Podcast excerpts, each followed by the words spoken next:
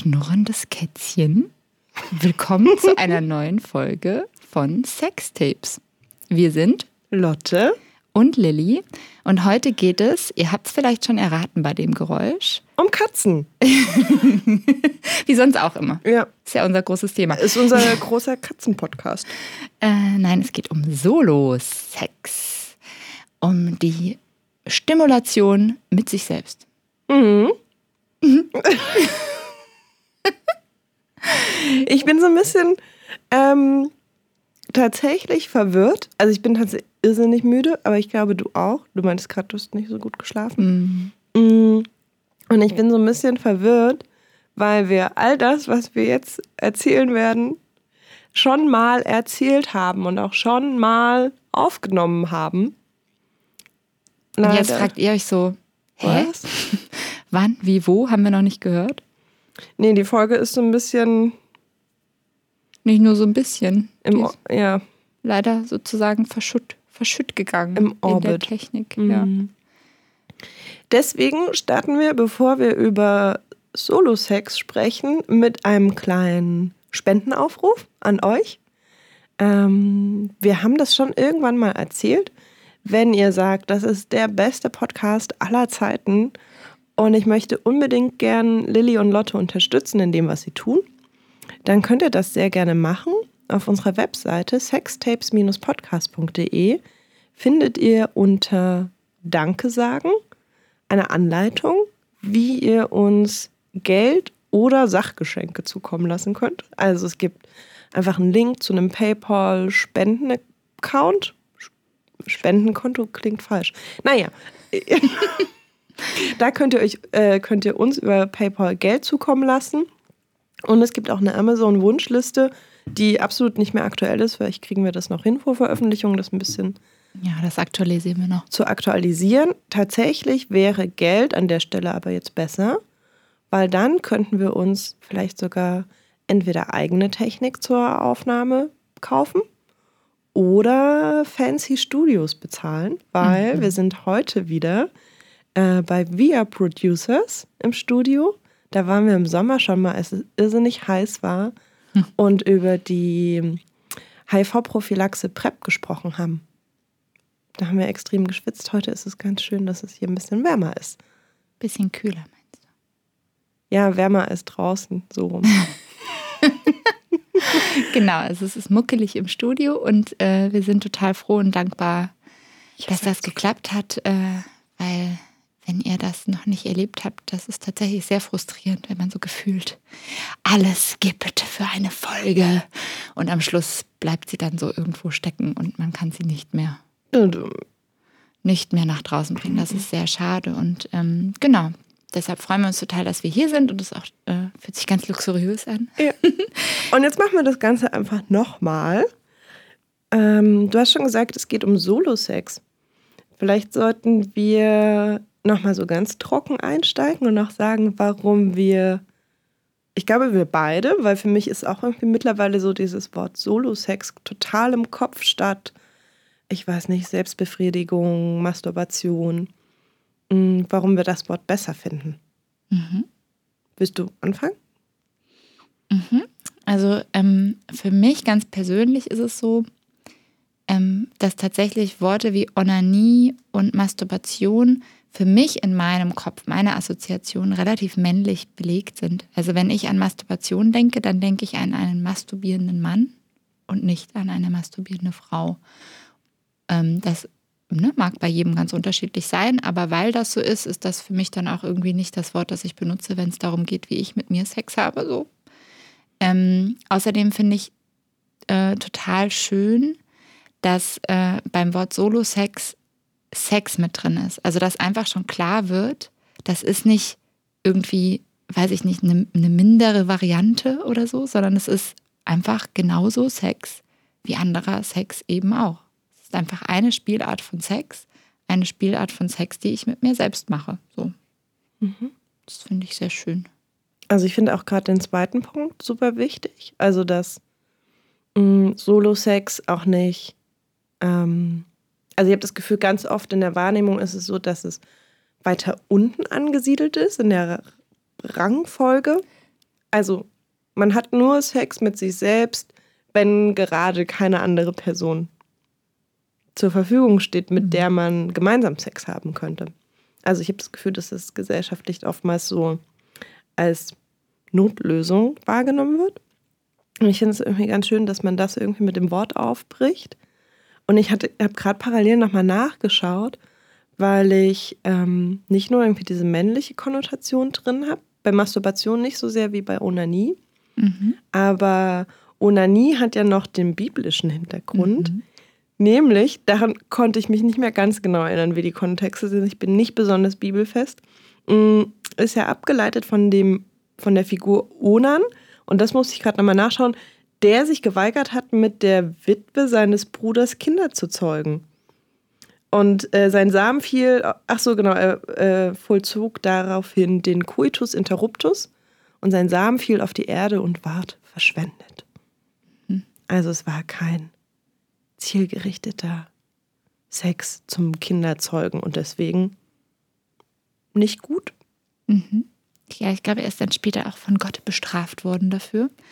Ähm, und das, also schon allein, also ich bin ja überhaupt nicht, ich bin ja überhaupt nicht gläubig, wenn es um irgendwie so christliche Dinge geht. Das mhm. ist überhaupt nicht mein Feld. Von dem her ist das eben auch so, Onanie ist so ein Wort, das ich einfach für mich gar nie, das, also das würde ich nicht benutzen. Das ist so ein Wort, das lese ich in einem Buch. Und denke, ah ja, mh, das mhm. gibt es also auch noch als Wort, verstehe. Mhm. So. Ziemlich weit weg. Ja. Mhm. Okay, wollen wir, wollen wir in die Praxis gehen? Also. Jetzt und hier sofort? Ja, finde ich gut. Wir haben ja auch Spielzeuge dabei, darauf können wir später noch eingehen. Ja. Ähm, ich habe mich gerade daran erinnert, äh, ich habe dich, glaube ich, das letzte Mal gefragt, ob du diese Woche schon äh, Sex mit dir selbst hattest. Wie, wie sieht es diese Woche aus? ja, auch diese Woche hatte ich schon Sex, äh, Sex, Sex mit mir selbst. Äh, tatsächlich gestern noch. Vielleicht habe ich auch deshalb so schlecht geschlafen. Ich habe noch viel zu lange masturbiert. viel wobei zu lange das, Sex Wobei das ja ähm, beim Einschlafen helfen soll. Ja, hat leider nicht so gut funktioniert. War zu aufregend. so aufregend, ja. Ähm, genau, und ich, äh, weil ich auch nochmal so neugierig war auf einige der Toys, von denen du gerade gesprochen hast und äh, nochmal so ein bisschen probiert habe. Und ich erinnere mich, dass wir beim letzten Mal, äh, ich dann sozusagen zurückgefragt habe, was heißt das denn? Also inkludiert das jetzt nur, wenn ich nur mit mir alleine Sex hatte? Oder inkludiert das auch, wenn ich mit mir alleine Sex hatte im Beisein meines Partners? Ah, stimmt. Weil, also, das gibt es ja auch noch, ne? So ich kann mich selbst befriedigen und mein Partner ist dabei, aber macht halt nichts oder guckt halt zu oder so. Und das ist ähm, auch was, was, also ich ähm, habe das selbst für mich noch gar nicht so lange entdeckt. Also ich mache das jetzt auch noch nicht ewig irgendwie, aber ich finde, dass das eigentlich eine ganz schöne äh, Spielart von Sex ist, die, wenn es um Solo-Sex geht, äh, immer so, das wird so ein bisschen ausgeklammert, als gäbe es nur entweder ich befriedige mich selbst, dann bin ich aber auch wirklich alleine. Und genau wie du gerade sagst, das hat nämlich genau wieder so ein bisschen, genau wieder so ein bisschen diesen, diesen Klang dabei, ne? So, und wenn aber ein Partner da ist, dann muss ich das ja nicht mehr machen. Dann ist das ja der bevorzugte Sex, nämlich der Sex, den ich mit meinem Partner ausführe. Und ich finde, das stimmt überhaupt nicht. Es gibt genügend Situationen, wo auch ich zum Beispiel einfach dabei bin, wenn mein Partner äh, sich befriedigt und ich das ganz fein so finde, weil ich vielleicht einfach auch gerade einfach keinen Bock habe oder so. Und ich dann aber, ja, deshalb, der, also muss sich ja der andere nicht zwangsläufig einschränken. So, hä, wieso auch? Also, mhm. Genau. Ich lache. Ja, du, du grinst schon so vor dich hin. Weil ich an einen anderen Podcast denken musste. Ähm, und das eigentlich ganz, also ich finde es super schön, dass du das jetzt nochmal erzählst, weil das, glaube ich, wirklich sehr, sehr viele Menschen nicht auf dem Schirm haben. Charlotte Roche und ihr Mann haben das kürzlich erst entdeckt, dass das ja geht.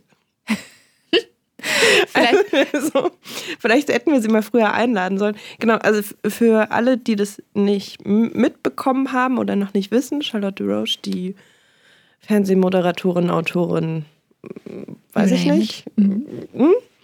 macht quasi einiges und alles.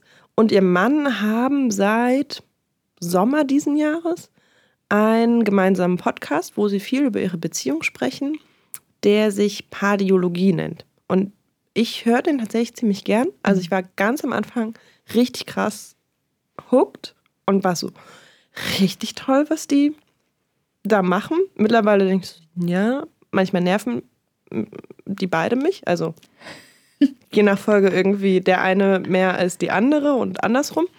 Und die haben jetzt erst in der Woche, die letzte Woche rausgekommen ist, darüber gesprochen, dass sie irgendwie im Bett lagen und einer von beiden wollte oder konnte gerade keinen Sex haben.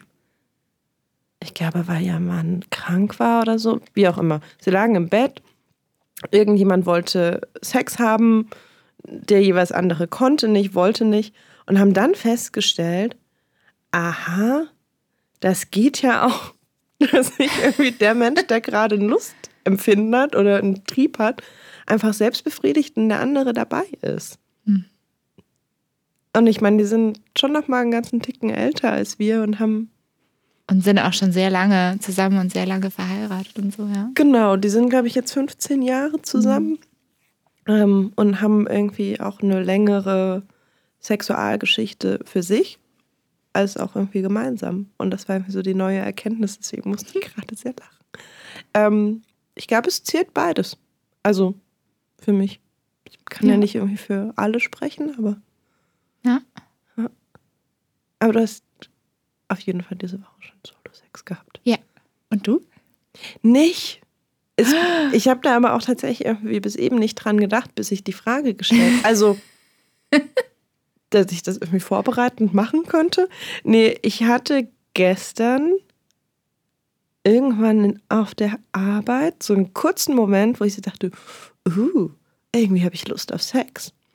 Dann dachte ich so, uh, kann ich ja machen, wenn ich zu Hause bin. Und habe es dann ganz traurigerweise vergessen. Mhm. Also dann war auch irgendwie so ein bisschen dieses horny sein. Gibt es dafür eigentlich ein gutes deutsches Wort? Geil sein. Geil sein, aber das mag ich tatsächlich. Ja. Also das war halt wieder so ein bisschen so abgeflaut und dann war das so weg und ich bin gerade irgendwie. Scharf vielleicht doch, aber das scharf war auch so ein bisschen. Hm. Ja. Mm, und dadurch, dass ich gerade auch ganz schön gestresst bin, mhm. hält das leider gerade ganz schön hinten ab. Mhm. Dann kommen wir gleich zu so einem, zu so einem Punkt von, warum eigentlich Solo-Sex? Also einem von ganz vielen Punkten. Ich, für mich gibt es nämlich eigentlich einen noch viel größeren Punkt, aber da fallen mir gleich zwei ein. Nämlich erstens äh, zum Stressabbau. Mhm. Kann ja durchaus hilfreich mhm, sein. Mhm. Also, genau wie du vorhin gemeint hast, ne? so, es hilft beim Einschlafen. Wenn man vielleicht die ganze Zeit total angespannt ist und irgendwie oh, total gestresst ist und so, kann es gerade gut sein, vielleicht wenn man auch gerade eigentlich gar nicht so mega Lust hat, trotzdem zu machen, weil es wirklich auch helfen kann, einen einfach so zu entspannen. Und was war das Zweite, was mir gerade eingefallen ist? Zur Ablenkung vom Stress. Ist auch gut. Ah ja, stimmt. Es gibt ja auch noch Dinge, die mir Spaß machen und so.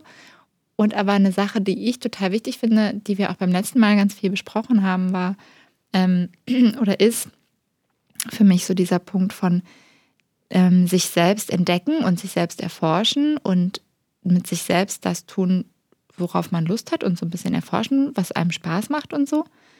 Und das kann man ja wiederum auch ganz toll anwenden mit einem Partner. Mhm. Ja, absolut. Und ich habe das, glaube ich, ja, wir sollten vielleicht damit aufhören, dass wir irgendwie die ganze Zeit vom letzten Mal sprechen, was Leute niemals hören werden. Aber ich kann es auch nicht ausblenden, dass wir, deswegen war es vielleicht ganz gut, dass wir das vorher gesagt haben, dass wir schon mal darüber gesprochen haben.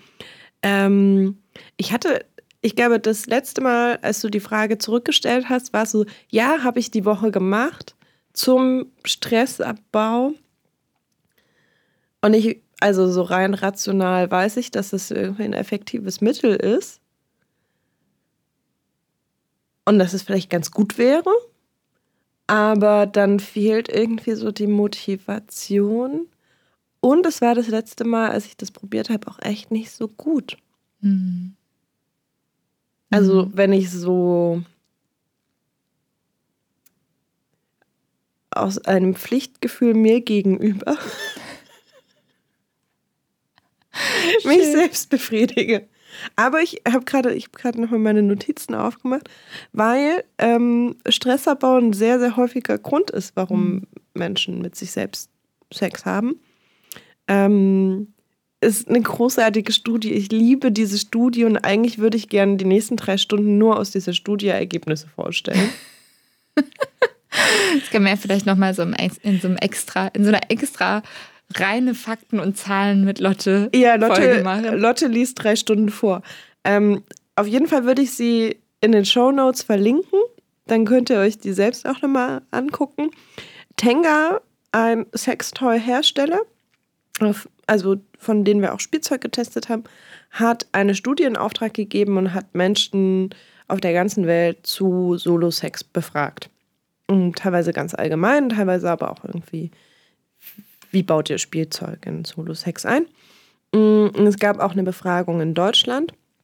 Und eine der ersten Fragen, die da vorgestellt wird in den Ergebnissen, ist, also die erste Frage ist, ähm, masturbieren Sie? Das ist immer die Frage gewesen, also Sie benutzen das Wort masturbieren, ja oder nein, dann geben erstmal 89 Prozent der deutschen Befragten an zu masturbieren. Damit sind wir auf Platz 3. Mhm. Von, äh, von welchen Ländern, weißt du das? Ähm, es waren irgendwie sechs, sieben, acht Länder. Also vor uns sind Spanien und UK. Also in Spanien masturbieren 93 Prozent der Befragten, in UK 89 Prozent. Geben, geben, geben an. an, dass sie masturbieren. Ja. Mhm. Mhm. Ähm, und China ist zum Beispiel Schlusslicht, da geben nur 73 Prozent an, dass sie Sex mit sich selbst haben. Das war so wahrscheinlich irgendwie eine der ersten Fragen. Und dann folgt darauf direkt die Frage, warum machen sie das denn? Mhm. Und äh, Punkt Nummer eins oder der beliebteste Punkt ist, ähm, um meinen sexuellen Trieb zu befriedigen. Mit 34 Prozent, also das jetzt wieder nur auf Deutschland bezogen. Und 22 Prozent geben an zum Stressabbau.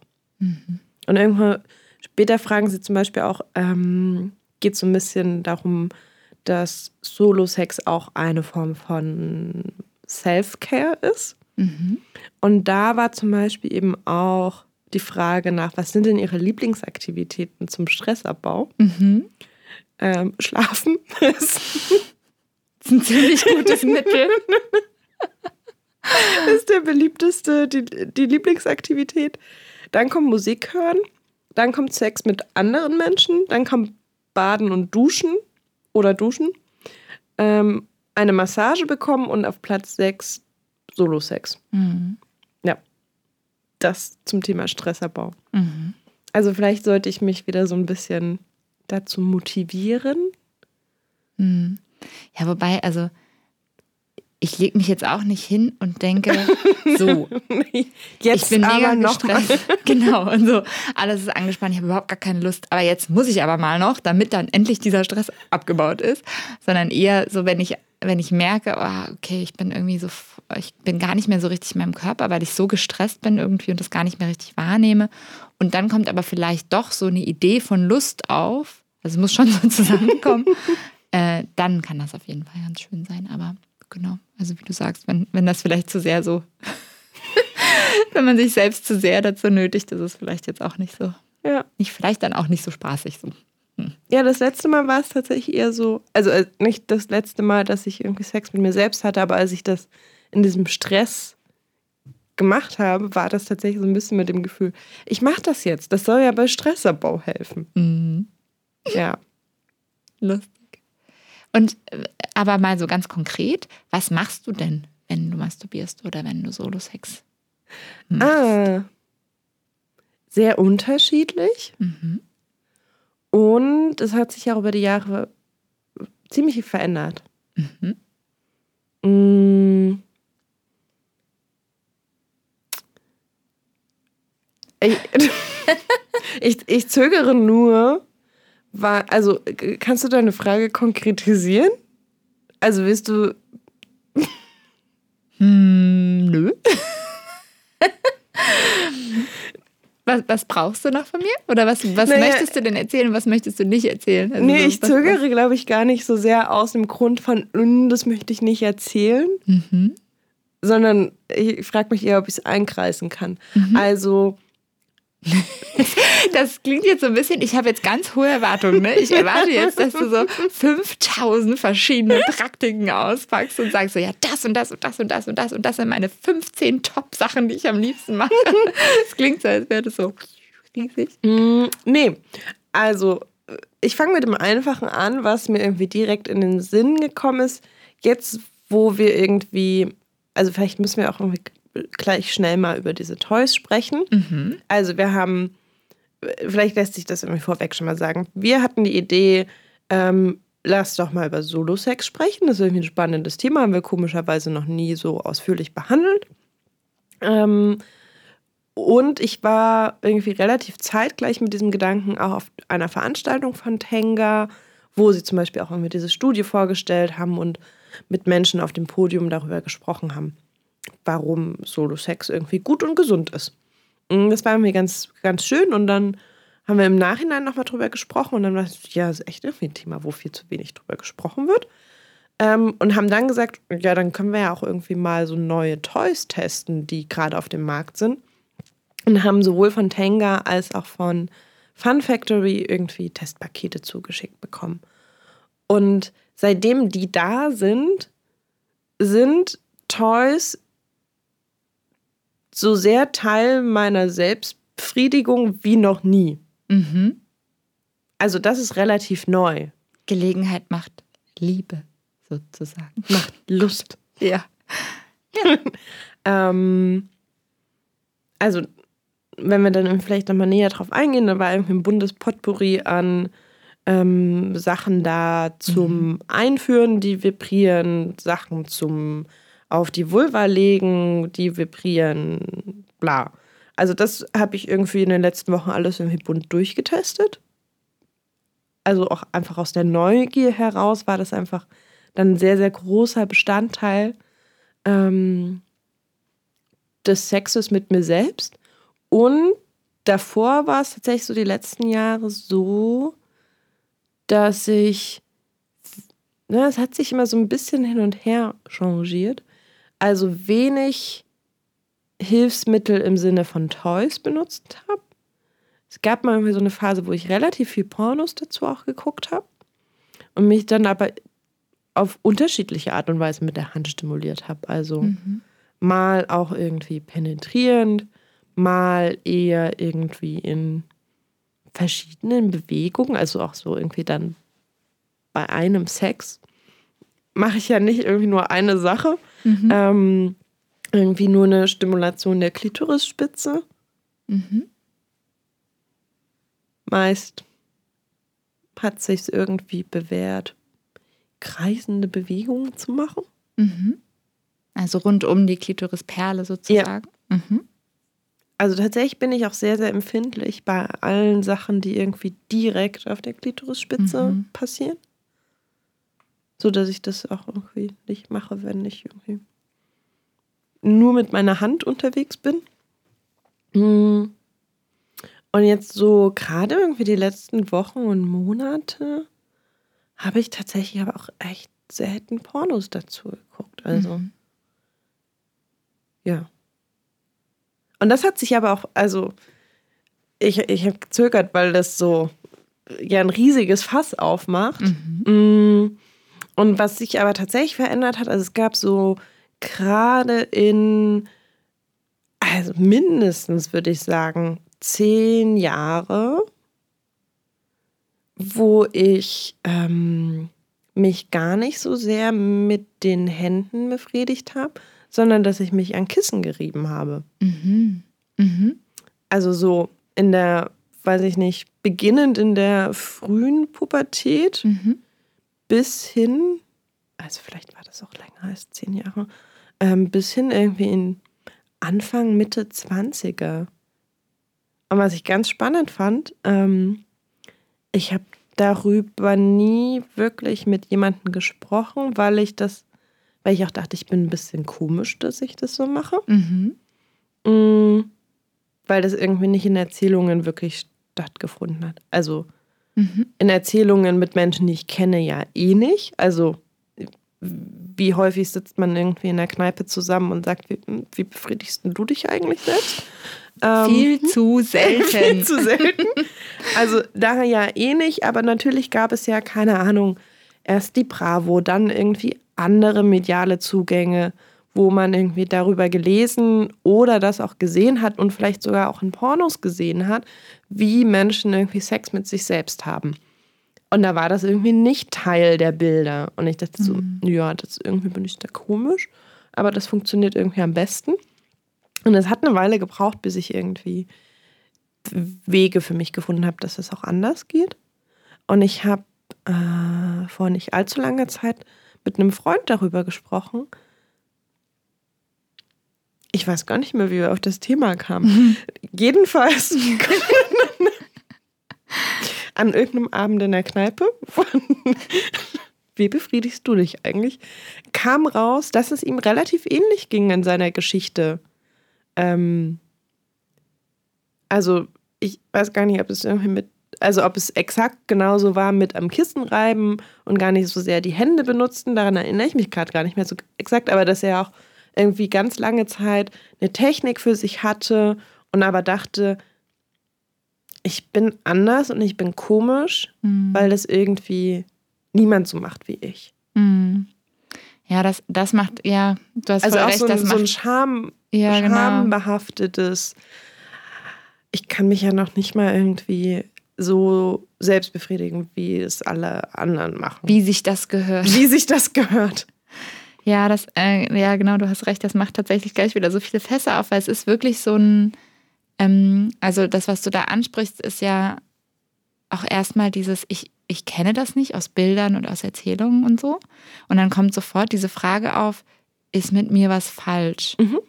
Das ist echt so, dass ich finde, das zieht sich so total durch alle Themen, die wir haben rund um Sex, dass in dem Moment, in dem ich kein Vorbild habe, spätestens dann kommt die Verunsicherung auf, also Vorbild im Sinne von, es wird mir nicht gezeigt, dass andere Leute das auch machen mhm. oder auch so aussehen oder so und damit akzeptiert sind, dann äh, habe ich vielleicht gleich das Gefühl, oh Gott, jetzt stimmt irgendwas nicht mit mir. Das, das kann ja nicht richtig, ich, ich kann ja nicht richtig mhm. sein, weil die anderen machen das alle anders als ich.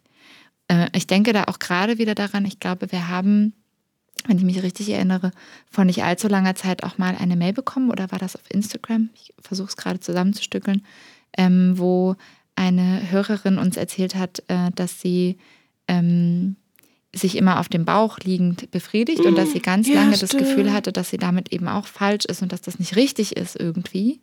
Äh, und mir tut es dann immer so weh, wenn ich sowas höre, weil ich immer denke, also wie sehr wir uns selber da so einschränken. Ne? Es geht Kurze darum. Zwischenfrage, haben wir die beantwortet? Ich weiß es nicht. Falls wir dir oh nie oh geantwortet haben, wir sind im Herzen bei dir. Und es ist völlig okay. Bitte tu das, was auch immer für ja. dich sich gut anfühlt. So. Also eben, so, mich macht sowas dann so traurig, mhm. weil ich so mhm. denke, wie sehr wir uns selber da oft so wehtun. Es geht wirklich darum, was macht mir mit mir alleine, wenn niemand anders zuguckt und ich auch niemandem sozusagen keiner Bewertung ausgesetzt bin. Was ja, und macht auch mir da Spaß? irgendwie schaden kann. Also ja, genau, genau. Und es gibt ja niemand anders mit Bedürfnissen, die ich irgendwie im besten Falle mit einbauen möchte und sollte. Genau, also es geht um mein eigenes Bedürfnis und dann trotzdem sich selbst die Frage zu stellen, was ist mit mir falsch, dass ich mein eigenes Bedürfnis so befriedige, wie ich es tue, mhm. ist ja eigentlich totaler Quatsch. Ja. Und trotzdem machen wir das immer ja. wieder die ganze Zeit. Das ist echt, ja. Aber deswegen fragte ich gerade so nach, weil ich weiß noch, ich habe das gelesen, ich glaube, es war wirklich irgendwie auf Instagram. Ähm, und ich war so berührt, weil ich das genau daher so gut kannte. Mhm. Ja. Also dieses Gefühl. Ja. Also wenn wir nie geantwortet haben, hoffentlich hörst du zu. Dann ist das hiermit beantwortet und eine Entschuldigung hinterher. Ja. ja. Ähm, aber ich habe dich irgendwie unterbrochen, genau. Also du meinst irgendwie, uns fehlen Vorbilder. Mhm, genau, also es macht so dieses Fass auf die Narrative und äh, irgendwas anderes wollte ich noch mhm. sagen, aber es, eigentlich auch egal, weil mir ist gerade noch was anderes eingefallen, dass ähm, ich warte, auch, warte, warte. Ja? Ich will dich fragen, wie du Sex mit dir selbst hast. Ah, okay, k- beantworte Mhm. ich gleich, weil neues Fass. Oh Gott. oh Gott, oh Gott.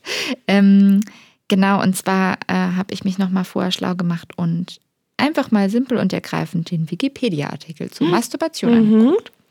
Äh, und das würde ich gerne einmal kurz vorlesen, was sich da teilweise wiederfindet. Nämlich zum Beispiel, wie findet denn die Masturbation statt? Bei Männern, bei Frauen, das ist die Unterscheidung, die da gemacht wird. Männer masturbieren üblicherweise durch Stimulation des Penis, durch Bewegung der Vorhaut über den Penis. So, insbesondere über die Eiche, etc. etc. Und dann wird aber auch direkt im nächsten Satz noch gesagt, wesentlich seltener, was ja, also ne, da, da kommt nämlich gleich schon sowas rein. Seltener heißt, das ist vielleicht nicht richtig, aber offensichtlich gibt es lauter Leute, die das tun. Also ist es schon mal per se okay, das zu tun. Punkt. Ja, selbst Wesentlich- wenn nicht. Ja, genau. Also, Also, selbst wenn man irgendwie die eine Person ist.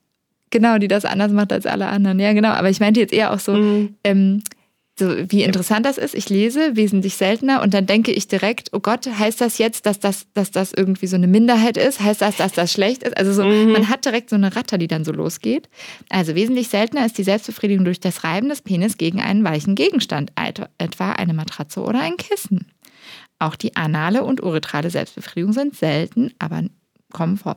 Gelenkigen Männern ist auch die orale Selbstbefriedigung, also Autofellatio genannt, möglich. Und bei Frauen ist es genauso, dass dann sozusagen nochmal äh, erläutert wird, dass eben auch bei Frauen äh, logischerweise äh, Reiben gegen Gegenstände ähm, und unterschiedlichste Praxis, äh, pra Praxis, Praktiken so ähm, verbreitet sind.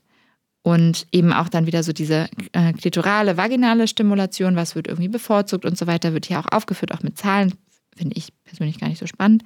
Ähm, und deshalb komme ich, meine Überleitung zu deiner Frage. Lotte kann gar nicht an sich halten. Was, was ist denn, was ist los? Es tut mir so leid, dass ich dich so häufig unterbreche. Aber Entschuldigung, können wir kurz über Autofellatio sprechen? Ja. Also, ich weiß nicht, ob das ein Generationending ist, Ja. aber ich bin mit diesem Mythos aufgewachsen, Ja. dass das eigentlich rein körperlich nicht geht. Und ich glaube, Michael Jackson, war es Michael Jackson, sich zwei Rippen hat entfernen lassen, damit er genau das tun kann. Oh nein, das ist doch bitte Kennst du hoffentlich so ein, so ein Urban Myth. Ja, ja, Ja. aber das war so eine super beliebte Erzählung von wegen, also erstens geht es nicht, geht es nicht und irgendein Prominenter, und in meinem Kopf ist es Michael Jackson. Es kann sein, dass ich das durcheinander haue, weil ich irgendwie seit 20 Jahren nicht mehr darüber nachgedacht habe. Hat sich, nee, es war nicht Michael Jackson, es war Manson. Marilyn Manson? Ja. Ah, mhm. Der war es, glaube ich, der sich zwei Rippen hat entfernt. Irgendein Sänger. Ähm, genau. Also man muss sich irgendwie Operationen unterziehen, damit man genau das machen kann. Und ich habe aber letzt, tatsächlich so in den letzten Monaten doch häufiger drüber nachgedacht, weil ich jetzt seit einem Jahr ein bisschen mehr Yoga mache als sonst in meinem Leben. Und was lege da näher, als erstmal zu überlegen? So, wie, wie viel Yoga muss ich jetzt noch machen, damit Nein. ich mich endlich oral selbst befriedigen kann? Nein, aber mittlerweile auf so einem Gelenkigkeitsstatus angelangt bin, dass es rein theoretisch wahrscheinlich gehen könnte. Es gab immer so Gedankenplätze. Irgendwie haben die nicht lange genug angehalten, um es zu probieren. Oder irgendwie sehr gelenkige Menschen mit Penis zu fragen, ob sie das denn können. Aber daran musste ich gerade dran, äh, dran denken. Ja, vielleicht können wir das äh, direkt mal auflösen. Also, das Erste, ähm, was du gesagt hast, war ja, das geht nicht. Also, Mhm. dass das so ein, ein Mythos ist sozusagen. Steht das auch bei Wikipedia? Steht auch bei Wikipedia. Und Hat es einen zwar, eigenen Artikel? äh, ja. Und Lotte ist abgelenkt, weil zack, Wikipedia. Ich bin einfach nur extrem begeistert, wie viel ich lerne. Ja, also äh, im Kinsey-Report, wir haben, glaube ich, über den Kinsey-Report auch schon mehrfach gesprochen. Äh, der ist schon relativ alt. Der ist nicht mehr ganz neu, der ist Ende der 60er Jahre, glaube ich, war das. Oder vielleicht sogar Ende der 50er Jahre, kann durchaus auch sein. Also auf jeden Fall ist es schon eine ganze Weile her und war damals einer eigentlich oder eigentlich der erste große Report damals in Amerika, ähm, der sehr offen Sexualität und praktizierte Sexualität abgefragt hat. Und äh, ich sage deshalb offen, weil es wurden auch davor schon Studien gemacht, aber die waren oft ähm, sehr eingefärbt. Schon in der Fragestellung war schon völlig klar, was eigentlich so mhm. die, der Gedanke dahinter war. Und es ging ganz oft auch um so Krankheitsbilder rausfinden oder so.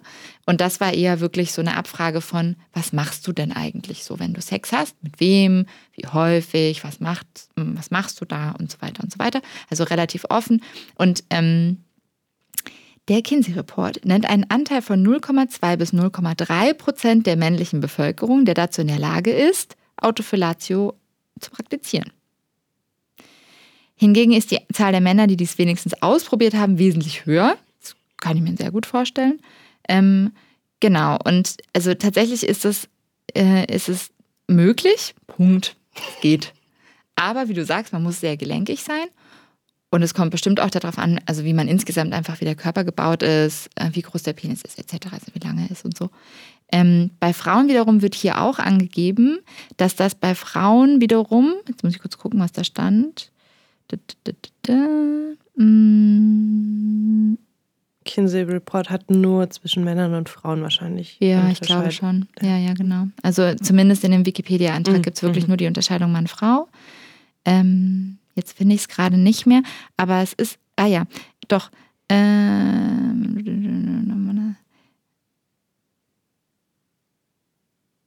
nee, doch nicht. Ich hatte es irgendwo gefunden, dass ähm, Frauen, dass es bei Frauen eigentlich körperlich tatsächlich fast unmöglich ist. Also ich meine, ne, wenn wir jetzt mal so überlegen, es gibt irgendwie Leute, die ihr Leben lang äh, artistisch zum Beispiel unterwegs sind und wirklich genau das tun, also sich komplett verbiegen und so. Vielleicht gibt es da eben doch Ausnahmefälle, mhm. aber so rein körperlich, je nachdem, wie man gebaut ist, ist es schon wohl sehr schwierig. Weil du musst ja wirklich ja, ja. so mit Mund und Zunge nah genug wirklich auch an die Klitoris kommen oder an was auch immer du da stimulieren möchtest. Ähm, und das ist tatsächlich sehr schwierig, aber ich probiere das heute Abend direkt aus. Ja. Ich sehe das Blitzen in deinen Augen, das glaube ich dir glatt. Genau, was ich aber eigentlich vorhin erzählen yeah. wollte, ähm, war, jetzt muss ich es auch mal suchen, dass, ähm, genau, eine schwedische Studie aus dem Jahr 2006 besagt, dass 69 Prozent der schwedischen Frauen sich bevorzugt klitoral befriedigen, 28 Prozent bevorzugen eine Kombination aus klitoraler und vaginaler Masturbation und weniger als 3 Prozent ausschließlich vaginale Masturbation. Und dann weitere weniger verbreitete Formen der Masturbation bei Frauen sind das Reiben der Vulva an weichen Gegenständen, das rhythmische Zusammenpressen der Oberschenkel und die Stimulation Klito von Klitoris und Vulva mit Hilfe von Wasser. Und das ist mein Aufhänger. Ah, weil ja. tatsächlich, ähm, haben wir letztes Mal auch schon drüber gesprochen, bin ich sehr spät erst zu meinem ersten Orgasmus gekommen. Also ich habe, also für mich sehr spät, ich hatte meinen ersten Orgasmus, ich mit mir selbst, ich glaube mit 23 oder so, 22, 23, 24, irgendwie so um den Dreh. Ähm, und das heißt ja nicht, dass ich vorher mich nie selbst befriedigt habe, aber es war, es gab einfach nie diesen, diesen orgasmischen Moment. Ähm, und irgendwann so Anfang 20 dachte ich dann so, hä, irgendwas stimmt mit mir nicht. Der mhm. Klassiker, genau, wie wir gerade gesprochen haben. Ich bin ja noch nie so richtig gekommen oder ich bin mir nicht so ganz sicher, ob ich schon mal gekommen bin oder nicht. Irgendwas ist mit mir falsch. Ich muss mir das jetzt angucken. So. Und äh, dann bin ich ja so ein extrem neugieriger Mensch und habe dann gedacht, okay, da muss, also muss es ja irgendwelche Wege geben. Jetzt lese ich mir mal so alles durch, was ich finde. Habe ich mir Bücher durchgelesen und also alles durchforstet. Und äh, unter anderem wurde irgendwo empfohlen, doch mal auszuprobieren, äh, das mit einem Wasserstrahl zu probieren.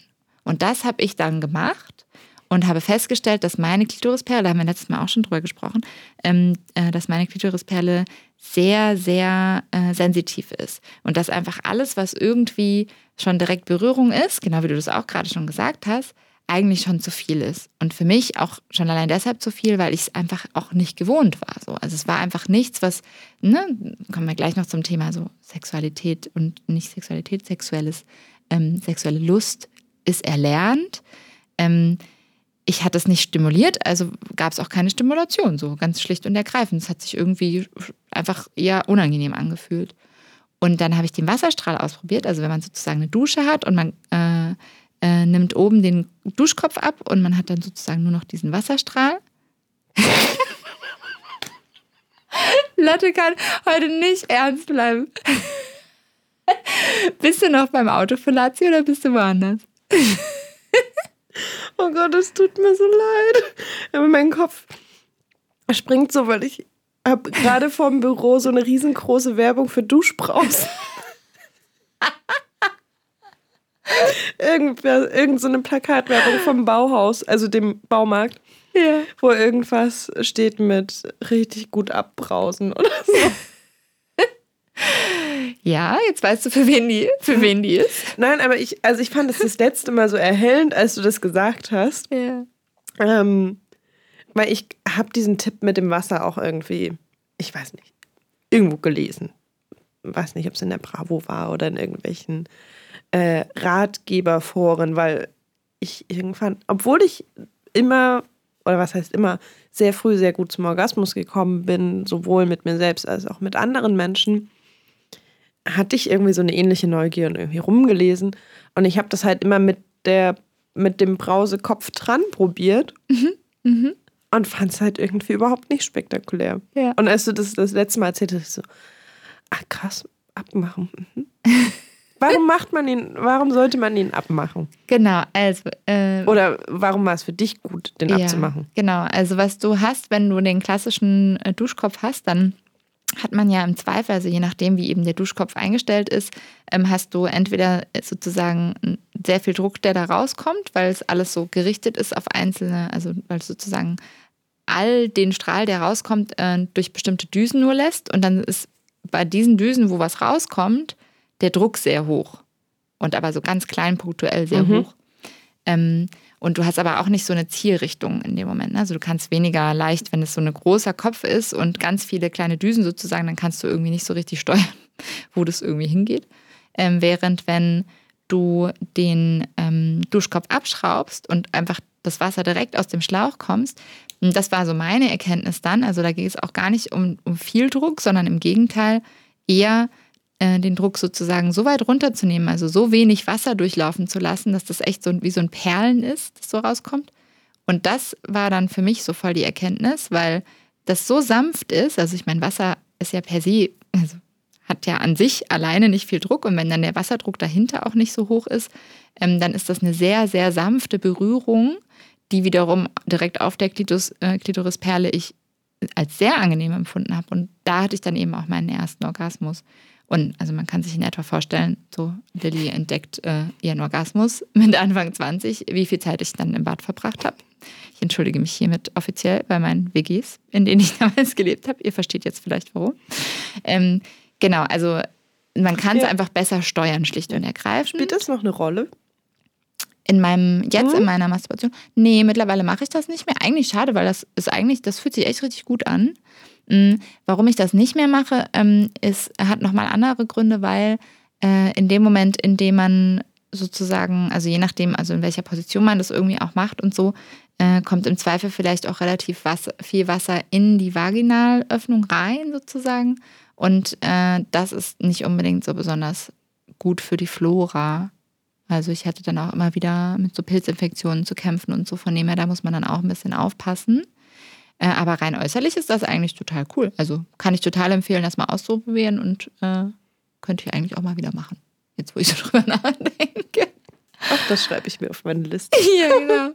Genau, aber das war auf jeden Fall so ein bisschen mein Einstieg. Und dann habe ich angefangen, so, ah, dann wusste ich so, ah, so fühlt sich das an. Oh, und deshalb würde ich gerne nochmal zurückkommen mhm. zu dem. Punkt Lernen. Also, ähm, das, ich glaube, wir haben das auch in früheren Folgen schon mal erwähnt, aber ich finde, man kann das nicht oft genug erwähnen. Ich, weil ich es tatsächlich erst vor kurzem gehört habe, ich glaube, sehr viel dazu sagen wir in der dritten Episode von Viva la Vulva. Mhm. Da haben wir letztes Jahr mit äh, der zauberhaften Agi, auch bekannt als Bewinchen, eine Vulva-Trilogie aufgenommen. Und dann ging es in der dritten Folge um Lustpunkte, wo wir auch ganz viel darüber gesprochen haben, dass Lust und Lustpunkte einfach auch erlernt sind. Mhm, genau. Also vielleicht einmal noch mal ganz mhm. kurz in dem Moment, in dem, weil also weil ich finde, dass es gerade mit dem Thema Solosex so ganz eng verbunden ist. In dem Moment, in dem ähm, ich mich auf eine bestimmte Art und Weise noch nicht stimuliert habe, ähm, gibt es eben auch nicht so eine klare körperliche Reaktion darauf. Also äh, je häufiger ich mich auf eine bestimmte Art und Weise stimuliere, desto höher die Wahrscheinlichkeit, wenn ich das auch als angenehm empfinde, dass es immer angenehmer wird und dass es dann irgendwann eben vielleicht auch so ist, also selbst wenn es vielleicht am Anfang nicht so war, dass es irgendwann auch leichter zum Orgasmus führen kann, zum Beispiel, wenn das der Teil dessen, also wenn es Teil davon sein soll, sozusagen. Ähm, Beispiel bei mir eben die Klitoris. Am Anfang war das wirklich so, die Klitorisperle war das irgendwie nicht gewohnt und es war auch eigentlich alles zu überreizt sozusagen. Und es war einfach kein, es gab sozusagen nicht diesen Trampelpfad von Lust so hoch in mein Ver Gehirn. Ja, verbunden mit dem Gehirn, ja. Genau. Und äh, je häufiger ich mich dann stimuliert habe damit, desto, das hat man richtig, das habe ich richtig körperlich auch gemerkt, desto mehr wurde dieser Trampelpfad so immer weiter ausgeweitet und auch so, ne, dann gibt es eben den Trampelpfad und so, das ist dann nicht mehr nur so völlig durch den Dschungel, sondern es gibt wirklich dann so, so einen Pfad, der so entsteht. Und es ist rein körperlich eben auch so. Also die, das Nervensystem passt sich entsprechend an. Du hast viel mehr Nervenbahnen, die sozusagen darauf reagieren. Und du hast dann eben auch eine stärkere Lustreaktion sozusagen im Gehirn. Ähm, das heißt, es kann sich lohnen, gerade wenn man noch dabei ist, sich zu erforschen und zu erkunden, was, wie wir jetzt gerade feststellen, eigentlich ein Leben lang der Fall ist, dann macht es total Sinn, vielleicht auch mal Sachen immer mal wieder auszuprobieren oder mal einen längeren Zeitraum zu erforschen, ähm, weil es kann sein, dass es vielleicht am Anfang noch gar nichts Besonderes ist und vielleicht irgendwann wird es dann voll schön und man hat das Gefühl so, oh doch jetzt, uh, und dann entsteht sowas und irgendwann wird es so richtig cool. Das weiß man halt oft ja. vorher nicht. Ähm, das deckt sich auch so ein bisschen mit meiner Masturbationsgeschichte. Mhm. Also haben wir angefangen bei weich, an weichen Gegenständen reiben, ähm, bisschen irgendwie zu jetzt. Also wir haben, ich weiß gar nicht, ob wir das vor dem Mikro hatten, glaube ich, in einer der ersten Folgen. Ich glaube sogar auch in dieser Folge, warum haben wir eigentlich Sex? Mhm. Oder warum eigentlich Sex, unserer allerersten Folge, mhm. haben wir darüber gesprochen. Mh, mm, und haben das auch so ein bisschen angerissen mit, also ich kann herausfinden, was sich gut für mich anfühlt und ich kann aber auch ähm, da mir überhaupt erstmal neue Wege erschließen, weil ich irgendwie diese Trampelpfade ausbilde. Und du hattest, glaube ich, auch, also du hattest darüber gesprochen, wie war das denn? Ah, ich glaube, dass du ab und zu dann eben in Phasen, wo dein Gehirn zum Beispiel nicht so sehr auf Sex aus war, ähm, also Sex mit anderen Menschen, ähm, mit dir selbst Sex, Sex hattest, ähm, um irgendwie diese Verbindung aufrechtzuerhalten. Irgendwie so. Mhm. Ich erinnere mich nicht mhm. mehr vollständig dran. Aber das hat was äh, bei mir verändert, vor allen Dingen auch irgendwie so neue Sachen auszuprobieren und nicht immer nur so diesen altbekannten Highway. Mhm. Das mache ich, das führt im Zweifel straight zum Orgasmus und sicher zum Orgasmus. Und ich war immer sehr, sehr, also sehr faul mhm. in der mhm. Selbstbefriedigung und war so, naja, also ich weiß ja jetzt irgendwie, was sich für mich gut anfühlt, das funktioniert, ich komme damit zum Orgasmus. Warum sollte ich was anderes machen? Also ist jetzt halt auch mittlerweile irgendwie drei Jahre fast her, dass wir drüber gesprochen haben. Und dann habe ich angefangen, rum zu experimentieren und tatsächlich so Berührungen und Handbewegungen, die sich irgendwie im allerersten Moment damals als ein bisschen lame angefühlt haben. Es war so, ja, also fühlt sich jetzt irgendwie nicht schlecht an, fühlt sich aber jetzt auch nicht so an, als wäre ich direkt on fire. Mhm. Sind jetzt irgendwie sehr, sehr lustvoll und mit Lust verbunden. Und gelernt habe ich das Ganze ähm, im Internet. In diesem Internet? In diesem Internet. Weil es gibt die fantastische Plattform Oh My God Yes, mhm. wo man, ich glaube nur Frauen, ich glaube. Ja, ich glaube auch. Also die haben mittlerweile auch irgendwie eine zweite Staffel, wenn nicht sogar eine dritte Staffel rausgebracht. Also es ist ein Projekt und ich habe halt irgendwie in diese erste Runde reingeguckt. Man hat da ähm, Frauen vor der Kamera gehabt, die zum einen darüber gesprochen haben, wie sie sich selbst befriedigen, ähm, die das teilweise dann, also es gab immer so ein Video, Frau sitzt vor der Kamera und erzählt. Es gab ein Video, Frau zeigt vor der Kamera, wie sie das macht. Also tatsächlich, also das war null pornografisch, sondern das hatte wirklich einfach einen Anspruch von sexueller Bildung. Mhm. Ähm, wo sie halt gezeigt haben, was sie machen mit ihren Händen. Was mhm. ich irgendwie super spannend fand, weil ich so dachte, ah krass, hm, darüber habe ich noch nie nachgedacht, dass man, also mhm. Es hat irgendwie so Inspiration gegeben. Und was ich auch ganz spannend fand, es gab dann noch mehr so ein interaktives Tool, mhm. wo man, es ging glaube ich nur auf mobilen Endgeräten mit äh, Touch-Oberfläche, so eine animierte Vulva hatte und da so drauf rumreiben klingt jetzt wahnsinnig. Üben konnte sozusagen. Üben konnte. Ja. Und da habe ich damals so ein bisschen Inspiration gefunden und dachte so, ja, das sieht irgendwie so vom Grundprinzip nicht so schlecht aus. Ich probiere das mal aus, aber es hat sich halt im allerersten Moment ein bisschen langweilig angefühlt. Mhm. Also nicht schlecht, sonst hätte ich es wahrscheinlich sein gelassen, auch nicht unangenehm, aber so, ja, weiß ich jetzt nicht, ob ich davon zum Orgasmus komme. Und jetzt, irgendwie fast drei Jahre später, denke ich so, ja, das ist irgendwie meine favorisierte Form von Selbstbefriedigung. Ja. Also tatsächlich war ich irgendwie vorher, gehörte ich zu den selteneren Fällen, mhm. die sich halt eher penetriert haben. Mhm. Ja. ja. Und was machst du? Also, okay, du hast dann ganz viel raus, ausprobiert und getestet nach dem Duschstrahl. Mhm. Auch mit Toys habe ich viel rumprobiert. Ja. Äh, mit Vibrationen und so, das fand ich auch total spannend. Und ähm, aber was ist denn jetzt? Genau, und meine Hände kamen bei mir lustigerweise später erst so richtig mhm. dazu. Weiß auch nicht warum, aber das irgendwie, wahrscheinlich weil eben diese direkte Berührung für mich so ein bisschen zu viel war. Und ähm, mittlerweile ist es so, dass ich, äh, genau, ich muss eine kurze Anekdote erzählen. Ich wollte ich, kurz einwerfen, deine Hände hätten dich aber auch nicht direkt berühren müssen. Ja, das stimmt. Das stimmt. Ja. Also. Ja. Aber so direkte, also so eine direkte Berührung mhm. und direktes Reiben und so, das war mir am Anfang alles ein mhm. bisschen zu viel. Anekdote. Die Anekdote, genau. Also, du hast das vorhin so ein bisschen so, so nebenher so in den Raum geworfen mit diesen Toys. Aber ich muss noch ein bisschen was drumherum erzählen, weil ähm, was du, glaube ich, nicht weißt, ist, dass ich letztens so einen Moment hatte, vor, vor, weiß ich gar nicht mehr, drei Wochen, drei, vier Wochen, hatte ich so einen Moment, es gibt einen so einen kleinen Vibrator, der relativ klein ist, mein kleiner pinker Freund, den ich irgendwie so immer, das ist dabei? so mein Stammvibrator so. irgendwie. Mhm. Da bin ich immer dabei, aber wenn ich, wenn ich ja. äh, so mich selbst befriedige, dann eigentlich immer mit dem. Also das beantwortet so ein bisschen die Frage, mhm. da bin ich auch echt so ein bisschen faul. Äh, und dann gibt es manchmal so Momente, wo ich so die Hand wiederentdecke und merke, ach so, ah, das ist ja eigentlich auch, das macht ja auch voll viel Spaß. So. Aber ich merke, dass das so mein bevorzugtes Ding ist, weil mhm. das ist genau dieser Highway, da weiß ich genau, irgendwie so alles klar, den lege ich irgendwie auf, also den führe ich auch nicht ein, den lege ich einfach auf und dann weiß ich genau, dass ich irgendwie sehr sicher zum Ziel komme und auch schnell, wenn ich das möchte und so.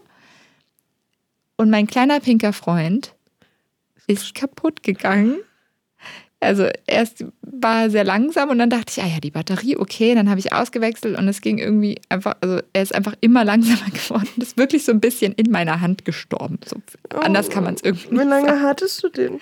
Sehr lange, mehrere Jahre. Der hat mich die letzten fünf, sechs Jahre bestimmt begleitet. Und ist auch schon ganz abgenutzt und schämig und so. Naja, auf jeden Fall ist der ja so vor sich hin kaputt gegangen. Und dann dachte ich erst so, ach, das ist ja doof, muss ich jetzt halt einen neuen besorgen oder so. Und dann habe ich gemerkt, wie sehr ich den vermisst habe. Also das ging wirklich gar nicht. Das war da wirklich so, als der dann kaputt war und dann habe ich erstmal nicht mehr dran gedacht irgendwie. Mhm. Hatte ich direkt so einen Moment von, so das nächste Mal, als ich irgendwie Lust empfunden habe und dachte so, ah ja, so, jetzt könnte ich mal wieder war das so richtig so ein Moment von, oh mein Gott, aber was mache ich denn jetzt ja. ohne meinen Pinken und so, das geht gar nicht. Und das war richtig, ich hatte so ein richtiges Gefühl von Entzug. Es ging mir richtig, ich war richtig sauer, ich bin richtig wütend geworden und traurig und alles gleichzeitig irgendwie. Und es hat sich so über so eine Woche erstreckt, weil ich auch keine Zeit hatte, irgendwas zu besorgen und eigentlich wollte ich auch nichts anderes besorgen, ja. weil ich wollte einfach den wieder haben und so. Und das war dann wirklich so, ähm, und dann, so mitten in diese Frustration hinein, ja. treffe ich Lotte und Lotte sagt zu mir, äh, du kriegst da, glaube ich, demnächst so eine Box, weil mh, hm, ich habe dir was mitgebracht und ich habe uns auch noch zusätzlich was besorgt. Und dann kam Lotte nämlich an und hat aus ihrer Tasche ein paar Toys herausgezaubert, nämlich die Toys von Tenga Toys. Das war ganz großartig. Und man kann sich in etwa vorstellen, wie ich aufgegangen bin und dachte, ja, endlich. Ich finde es lustig, dass du mir diese Anekdote überhaupt nicht erzählt hast, ja, als ich um die Ecke kam. Ja, irgendwie in dem Moment war mir das gar nicht so bewusst, aber ich habe mich so darüber gefreut. Ja. Jetzt weißt du es. Ich habe mich mega darüber gefreut. Es war total cool. Und dann kam ja auch noch diese Box von Fun Factory an. Und diese Box von Fun Factory, die hat mich dann echt so völlig umgehauen. Einfach schon, weil die so, also es war wirklich so eine große Box, die per Post gekommen ist. Und ich glaube, da waren sechs verschiedene Toys drin in allen Varianten, eben so wie, wie Lotte vorhin gesagt hat, zum Auflegen und einen, den ich total spannend finde, den habe ich gestern jetzt endlich ausprobiert. Der, der ist, ah, ähm, ja. Ah, wie heißt der jetzt? Habe ich schon wieder vergessen. G, ähm, Stronic G. Stronic G, genau. Und der ist so geformt, so ein bisschen wie, also also ne, so eine klassische phallische Form und am Ende so, ein, so eine Krümmung. Und der ist nicht die, so eine klassische Vibration im Sinne von, der vibriert in sich selbst, sondern der stößt sozusagen so vor und zurück. Das ist ein Pulsator. Ein Pulsator. Lotte kennt sich aus. Äh, den habe ich jetzt gestern Nacht noch ausprobiert. Den fand ich richtig cool übrigens. Kann ich total empfehlen. Es ist so lustig. Also, ich weiß gar nicht, wo ich anfangen soll, aber ich. ähm, also, der. Genau, ich hatte dann mit ähm, Fun Factory Kontakt und dann war so ein bisschen auch irgendwie die Frage, was irgendwie besonders spannend für uns ist. Und ich war so dolle neugierig auf den Stronic G, mhm.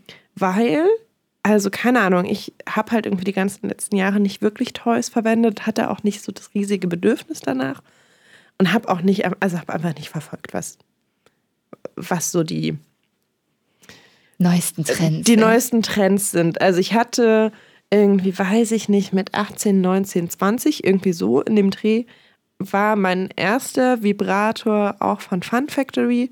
Klein gelb, hat vibriert, habe ich richtig lange, richtig gerne auch gemocht. Mhm. Den gibt es auch noch, der ist noch nicht gestorben. Mhm. Und dann ist da ganz lange nichts passiert. Also ich habe immer mal was ausprobiert, aber es hat mich alles irgendwie jetzt nicht so vom Hocker gehauen und es gab ja auch irgendwie keine richtige Lücke zu schließen.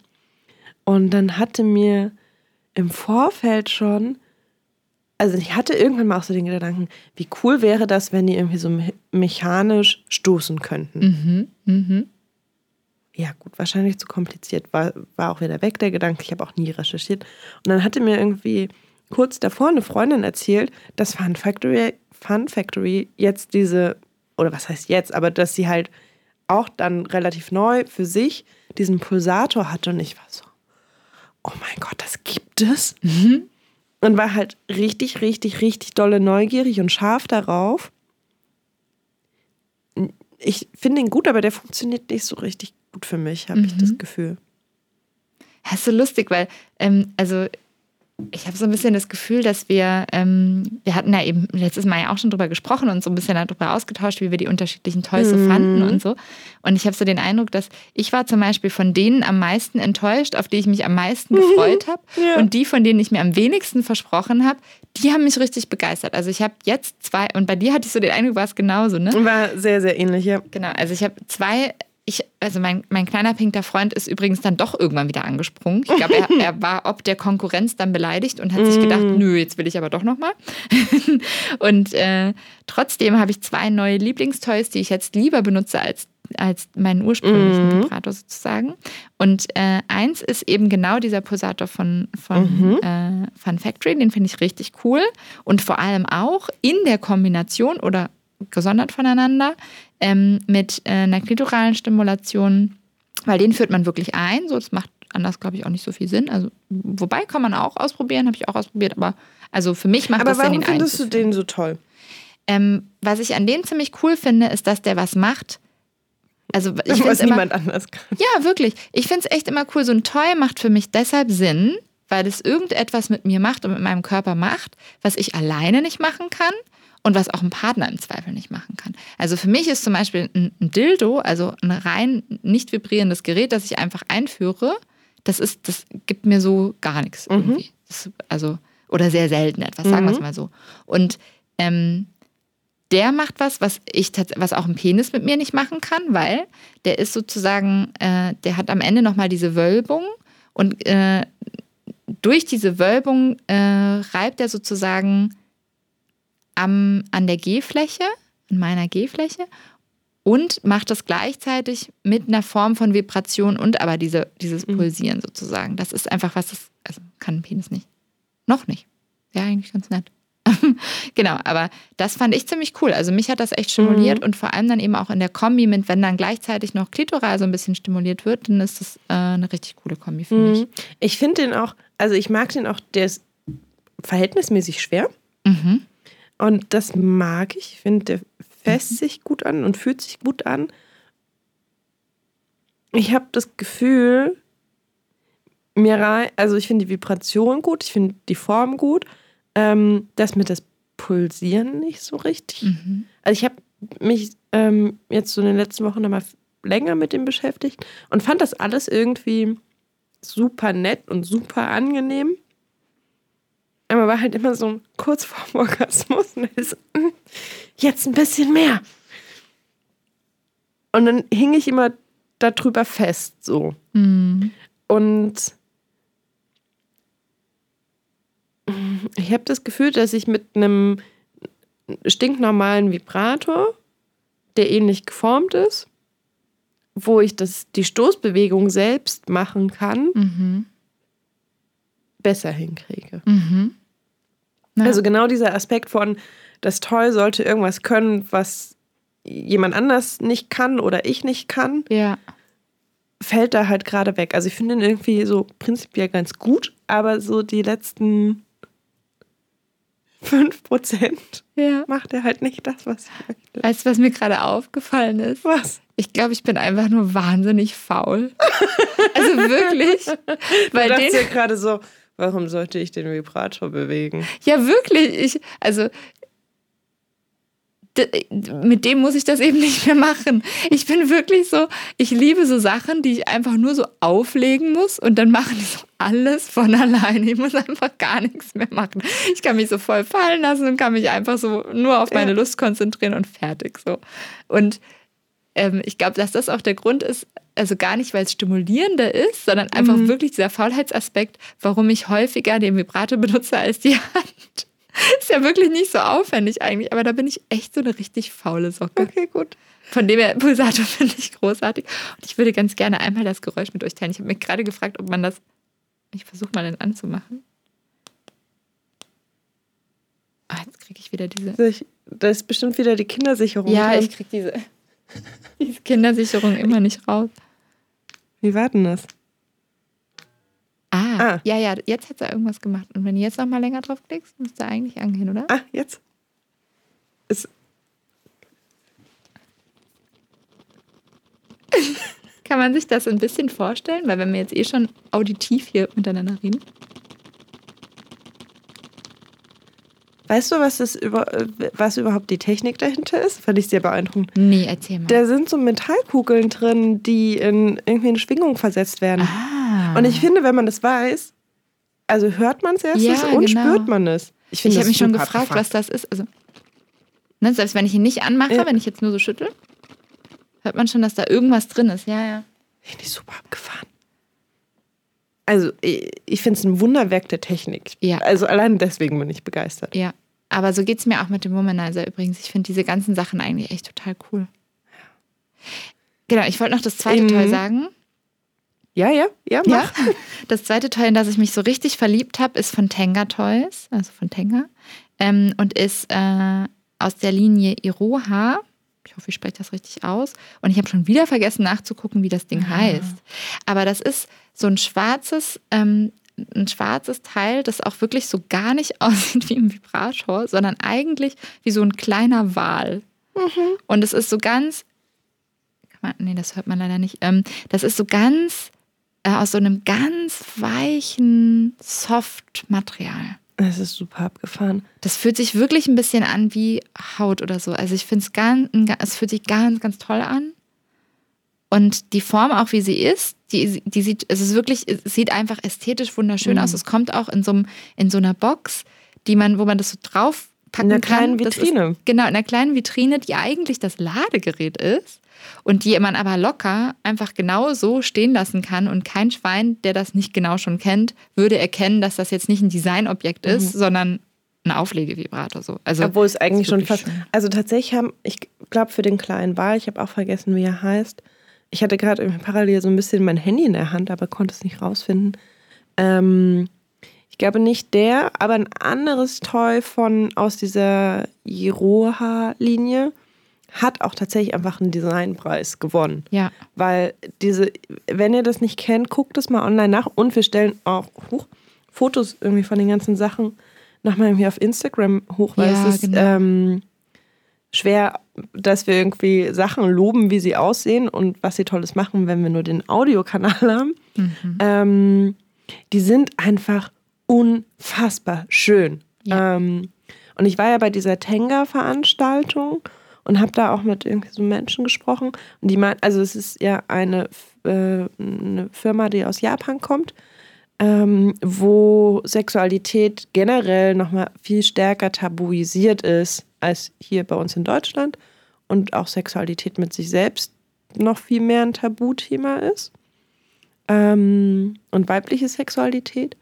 und das auch so ein bisschen aus der Not heraus gut gelöst wurde. Also es war genau das, also dass ähm, Sextoys nicht mehr schambehaftet in irgendeiner versteckten Schublade sein sollten und hoch, wenn irgendwie das doch aus, weiß ich nicht, der Reisetasche fällt, irgendwie doch zufällig in der Wohnung rumfliegt, dass es erstmal nicht erkennbar ist, um was es sich da handelt. Also es ist schon auch ein Anspruch davon, ähm, den sie aber einfach extrem gut erfüllen. Mhm. Und nicht nur so, ja, okay, das sieht jetzt nicht nach Sex aus, sondern also es ist unfassbar schön, also es macht Spaß, sich das anzugucken und anzufassen. Also ich Mhm. hatte ähm, schon lange vorab ab und zu mal irgendwie Sachen von denen in der Hand ähm, und dachte so, krass, krasses Material. Mhm.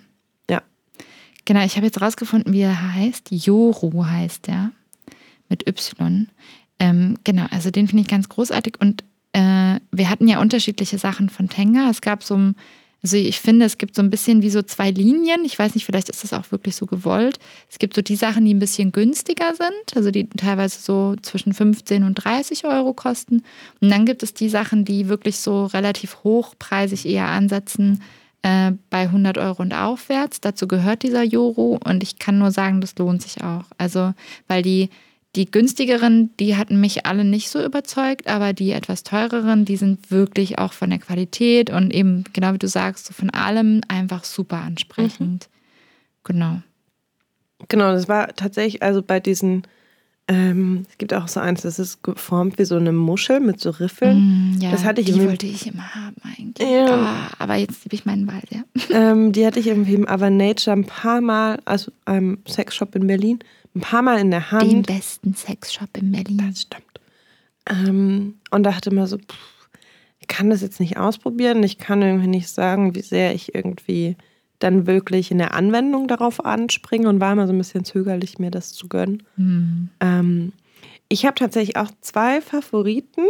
Ich habe es jetzt nicht mit. Mhm. Ähm, und das ist, also es ist lustig, weil es so ein bisschen ähnlich ähm, ist wie bei dir. Mhm. Also ich habe irgendwie so einen ganz klaren Favoriten von den Tenga-Sachen und einen ganz klaren Favoriten von den Fun Factory-Sachen. Mhm. Und es ergänzt sich auch so ein bisschen lustig. Mhm. Ähm, also genau, das kann man irgendwie erzählen, anekdotisch. Äh, das Tenga-Paket war ein bisschen eher da. Und da war es auch tatsächlich so, es gab so ein, ich muss, habe es jetzt echt nicht finden können im Internet.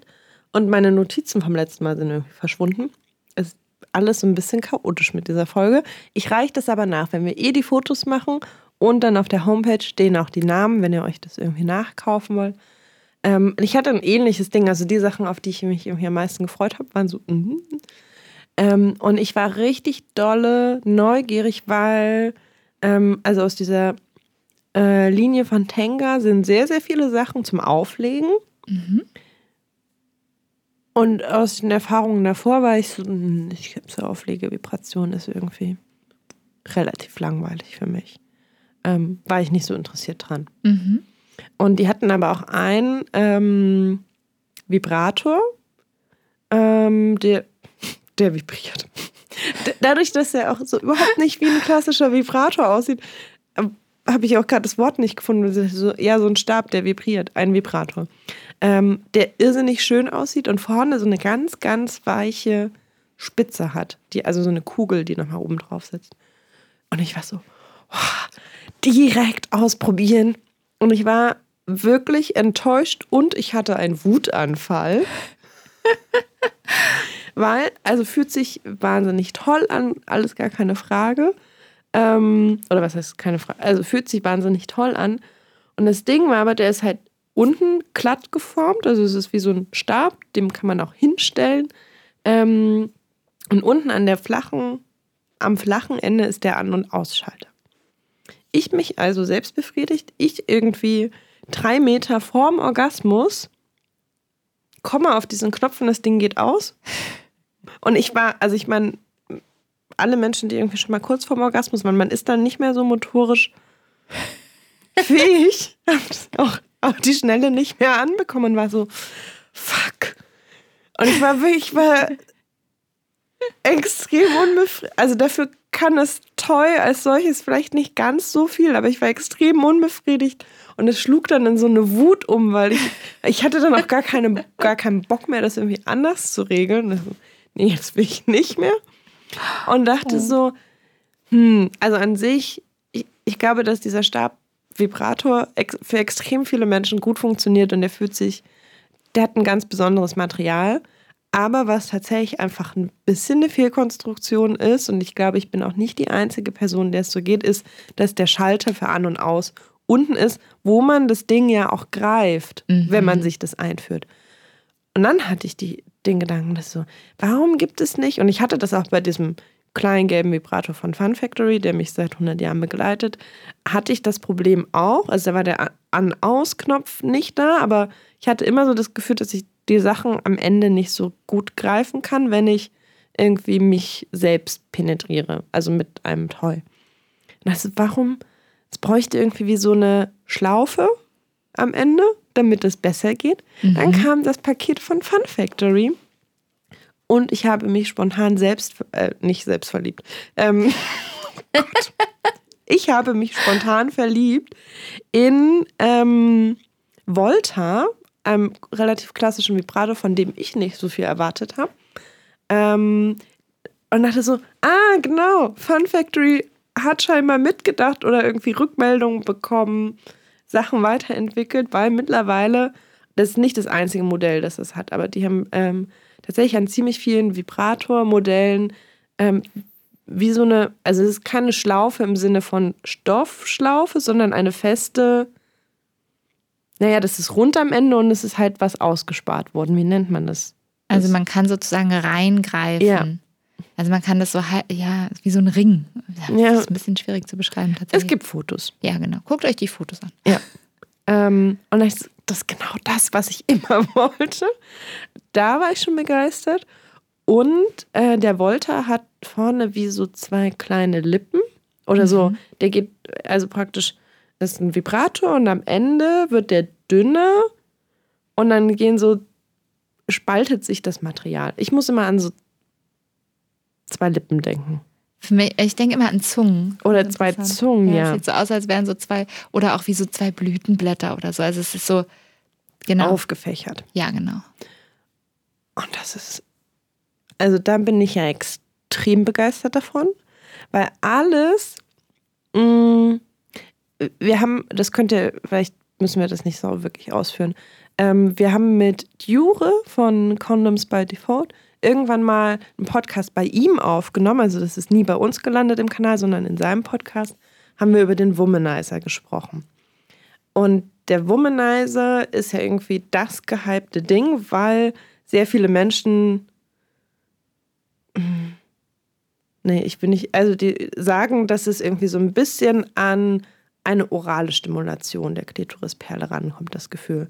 Das funktioniert mit so einer Unterdrucktechnik, dass es so ein bisschen soll sich anfühlen, als würde an der Klitorisspitze gesaugt werden. Mhm. So ganz kurz zusammengefasst. Ähm, für mich hat es nie funktioniert, so richtig. Also schon, aber ich hatte nicht irgendwie das Gefühl so, ah, das fühlt sich jetzt an wie Oralsex. Nein. Ähm, das habe ich aber bei dem Volta. Also das ist dann eben nicht das Saugen, sondern eher so wie zwei Zungen, die sich sehr schnell, beziehungsweise man kann es auch runterregeln, das ist ein bisschen langsamer, die sich so bewegen. Das finde ich extrem gut. Mhm. Und der ist so 2 in 1 für mich, also sowohl für die Stimulation der Klitorisspitze als auch irgendwie als Vibrator zum Einführen. Finde ich den richtig, richtig dolle toll. Und mein Tenga-Favorit war auch irgendwie so als, was ich irgendwie, also dann auch später ausprobiert hatte. Also es war so da und dachte so, hm, sieht auch relativ unscheinbar aus. Mm, sieht aus wie so ein kleines Ei. Sieht auch so ein bisschen aus, als wäre es von Apple designt. Also es Mhm. kommt in so einem. Äh, Stimmt. es hat so einen so ein, so ein Fuß und dann ist da oben drüber so eine Kappe, die man auch, äh, also äh, zur Lagerung oder zum Transport, die man so auf- und abziehen kann, die man nicht, also die zieht man ab, bevor man es benutzt. Und es sieht aus wie so ein, ist alles weiß und sehr clean, sieht so ein bisschen aus wie so ein kleines Apple-Produkt. Und ich dachte mir so, ja, das ist irgendwie so klein, das ist irgendwie zum Auflegen, das ist, glaube ich, nicht so sehr mein Toy. Ich liebe dieses Ding. ähm, und das ist aber auch so ein Ding von erlernter Stimulation und erlerntem Lustempfinden. Also ich finde es da sehr angenehm, weil es eine relativ große Fläche zum Auflegen hat und sich das irgendwie gut. Also die, ne, das ist so, es Mhm, der breitet Druck sich, der, der, der sich. Druck verteilt sich Mhm. und das Vibrieren verteilt sich. Ähm, und also das ist so das Ding jetzt, wenn ich irgendwie super faul bin und den Highway zum Orgasmus möchte. Und das aber auch nicht so ein. Also ich bin zum Beispiel mit dem Womanizer auch zum Orgasmus gekommen und ich habe immer gesagt, das ist wie so ein McDonalds-Orgasmus oder so ein Fastfood-Orgasmus. So, zack, angemacht, zack, Orgasmus. Ja, okay, gut, ich bin jetzt irgendwie befriedigt, aber es war so. Es Ja, gab ich- da, dazwischen zu wenig Aufbau irgendwie. Genau, es gab dazwischen zu Mhm. wenig Aufbau. Es ist so ein bisschen wie, ich gehe zu McDonalds und sage, ja, okay, jetzt bin ich halt satt. Aber es hat nicht wirklich Spaß gemacht. So waren meine Orgasmen mit dem Womanizer. Mhm. Ähm, und das ist irgendwie für mich eine sehr faule und sehr sichere Nummer, aber es hat, es lässt mir Zeit, um so Lust aufzubauen Mhm. und dann halt auch wirklich einen ähm, intensiven, spannenden Orgasmus zu haben. Das sind so meine Favoriten. Cool. Rate mal, wann, also wie lange es Vibratoren schon gibt. Das ist fies, weil das mir vorher schon so ein bisschen geteilt hat. Hätte ich nicht sagen dürfen. Okay, dann, dann ratet ihr mal zu Hause, also beim Hören. Ihr zu Hause, das klingt so wie, als wären wir so, so Fernsehmoderatoren aus den 60er Jahren. Man weiß auch gar Bei nicht, ob die, zu Hause am Endgerät. äh, ob die Menschen das zu Hause. Vielleicht seid Ja, ihr auch in eben. der U-Bahn. Genau, aber Jetzt kommt so Pausenmusik. Ich kann keine Pausenmusik machen. Ähm, seit wann gibt es denn Vibratoren? also die ersten Vibratoren oder eigentlich die ersten Dildos. Ich wollte gerade sagen, es hat doch damals noch nicht vibriert. Genau, jetzt aber pass auf, ich war nämlich echt äh, irritiert und, und überrascht. Also die ersten ähm, Dildos, beziehungsweise schon irgendwie auch Vibratoren, weil ähm, das waren damals Tongefäße und man hat warmes Wasser da reingefüllt und das, ist, das bewegt sich ja da drin dann auch. Und das konnte man einführen. Äh, äh, gab es bereits vor fast 3000 Jahren. Wurde damals aber eher ähm, für rituelle Stimulation benutzt oder eben auch wirklich so, also zum Angucken und nicht unbedingt zum wirklich Befriedigen. Ich habe eine Sicherheitsfrage. Also ich weiß nicht, ob du die beantworten kannst. Also kann ich wahrscheinlich nicht, aber erzähl mal. Ähm, ich stelle mir ein Tongefäß vor, Mhm. was innen hohl ist. Mhm. Klingt jetzt ein bisschen nach Verletzungsrisiko. Ja, genau. Also, Also, wie gesagt, ich glaube, es wurde auch tatsächlich nicht so wirklich jetzt für zu Hause so für die Stimulation benutzt, Mhm. sondern es war eher so ein rituelles Ding. Genau. Und dann aber, jetzt kommt's. Äh, ich habe einen Artikel gefunden von der Welt. Ich, ich weiß auch nicht warum, aber ich lande immer auf der Welt, dabei lese ich die nicht und finde die eigentlich auch doof. Aber Ähm, ich lese jetzt trotzdem mal vor. Kleopatra, die legendäre ägyptische Königin und die letzte weibliche Pharao, war nicht nur eine überaus schöne, sondern gleichermaßen einfallsreiche Frau, denn neben Marmordildos soll sie vor etwas mehr als 2000 äh, Jahren eine mit Bienen gefüllte Papyrustüte zur Stimulation ihrer Klitoris benutzt haben. What the fuck? mehr als 2000 Jahren hat die sich einfach gedacht, also Bienen könnte bestimmt irgendwie spannend sein, hat die halt einfangen lassen, hat die in so ein Säckchen stecken lassen und dann hat sie sich das an die Klitoris gehalten. Da muss man auch erstmal drauf kommen, oder? Ganz schön mutig auch. Ja, krass, oder? Aber Also, geile das fand ich Idee. abgefahren. Ja. Wahnsinn. Mhm. Ähm, wollen wir. Ich, ich, es tut mir leid, dass ich jetzt so ein bisschen Druck mache. ähm, und keinen Galanten. Irgendwie tun meine Ohren ein bisschen weh. Ja. Ich weiß nicht. ja. Also, falls es hier knackt. Ähm, wollen wir über Pornos noch sprechen? Das ist mir ein großes Anliegen. Ich würde gerne noch eine Sache erzählen äh, zur Geschichte, weil wir jetzt gerade so bei der Geschichte Ah, ja. angefangen haben. Ich Ich wus genau, ich wusste nicht, ob die Geschichtsstunde Mhm. damit, aber finde ich, äh, finde ich irrsinnig spannend. Ja, schon, oder? Also es gibt, äh, ich, es gibt, ja, es gibt total spannende Dinge zu erzählen zur Geschichte von, äh, von sozusagen Stimulation mit Gegenständen und so in der Menschheitsgeschichte und eben auch so in der, in der neueren Geschichte. Äh, super spannendes Thema. Ähm, was ich in dem Zusammenhang gerne noch mal so ein bisschen mit reinbringen wollen würde, ähm, ist eine Sache, von der bestimmt auch schon einige gehört haben, nämlich dass der Vibrator so als Vibrator erst so richtig so ein Ding war, weil also der erste richtige Vibrator, der so elektrisch funktioniert hat, ist, ich glaube, wenn ich jetzt richtig habe, 1869, genau 1869 von George Taylor, äh, Taylor erfunden worden sozusagen oder erstellt worden. Den hatte er damals genannt den Manipulator. Und der ist äh, mit Pedal oder Dampf betrieben worden. Äh, und damals war das aber tatsächlich so, dass diese ganzen Vibrato also Vibrati vi oh Gott, ich kann schon gar nicht mehr reden, die vibrierenden Geräte, die sind sozusagen erfunden worden als Heilmittel für die damals sehr trendige weibliche Hysterie.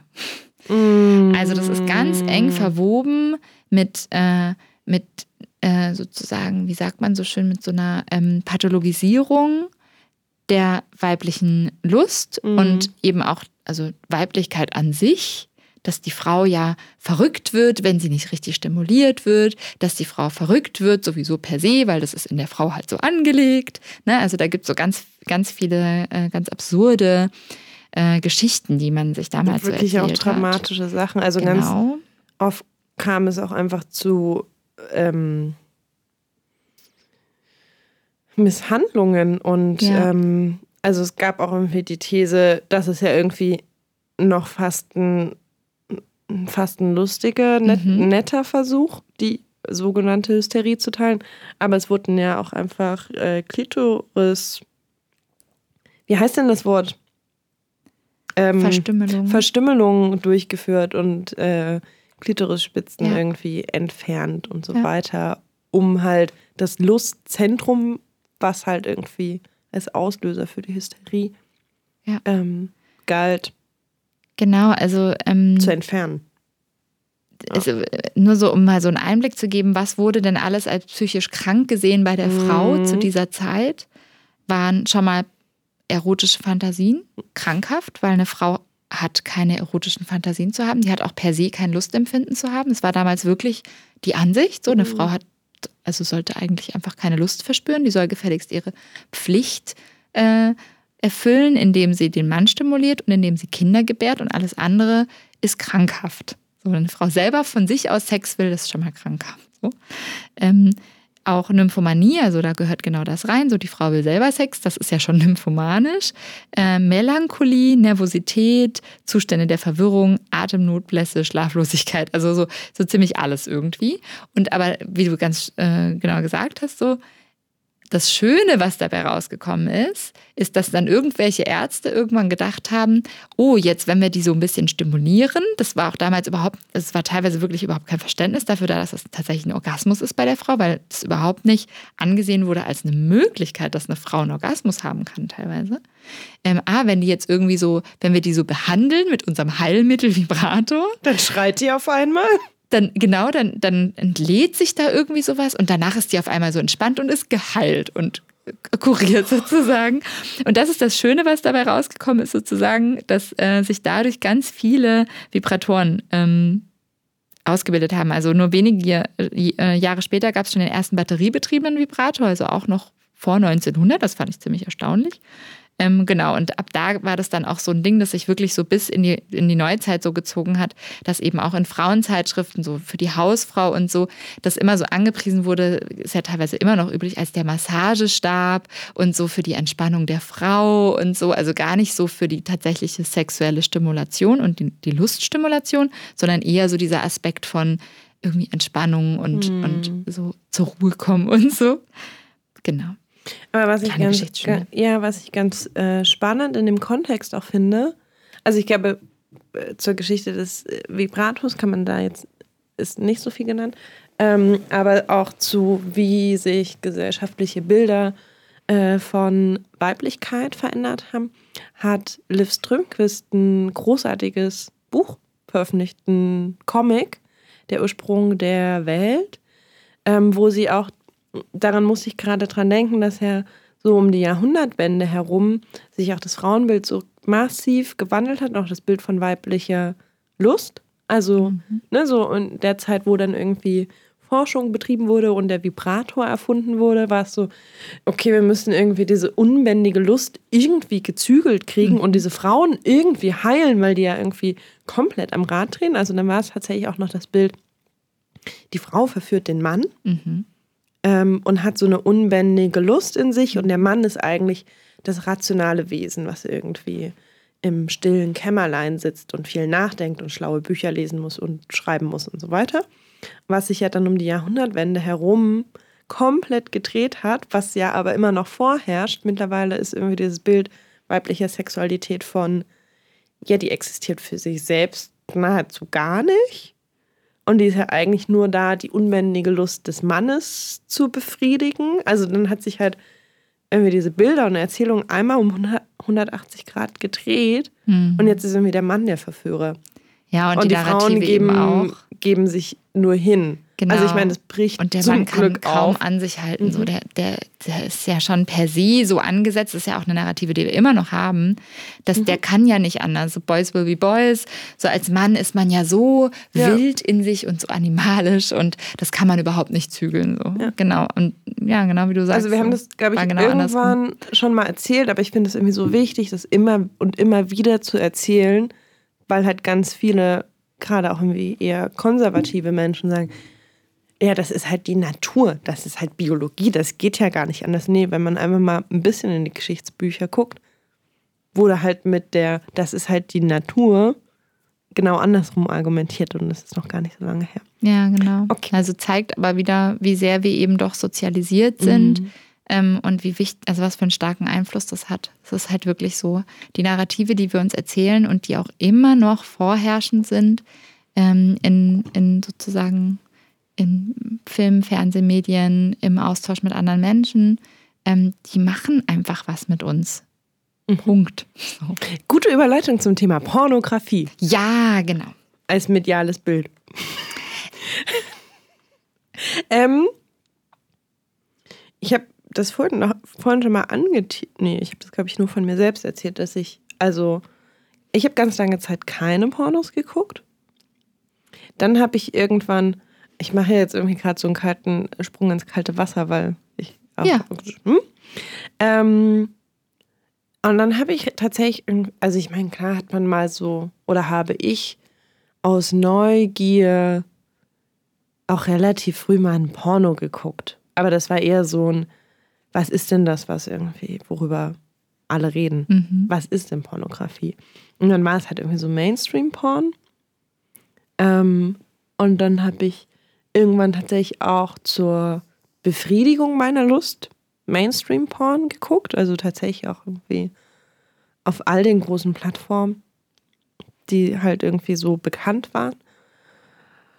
Und das hat irgendwie funktioniert, aber jetzt war es auch nicht so, weiß ich nicht. Irgendwie hat es den Zweck erfüllt, aber es war jetzt auch irgendwie so kein.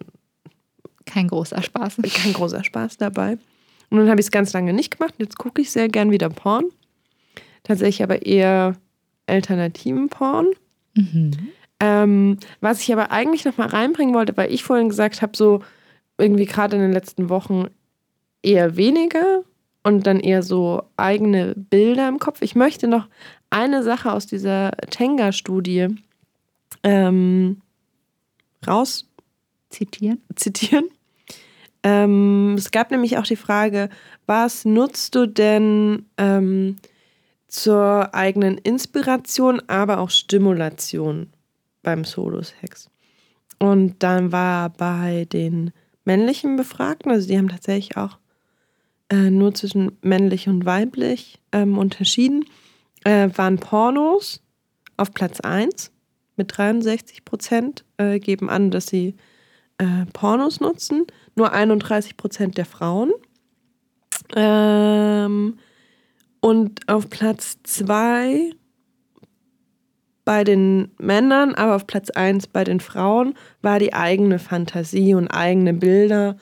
Es gab dann auch noch eine Anschlussfrage mit, wenn du da Ja gesagt hast, sind das irgendwie ausgedachte Bilder, mhm. Fantasien mhm. oder sind das irgendwie Erinnerungen an irgendwie andere sexuelle Erlebnisse? Aber so, das zählte alles drunter.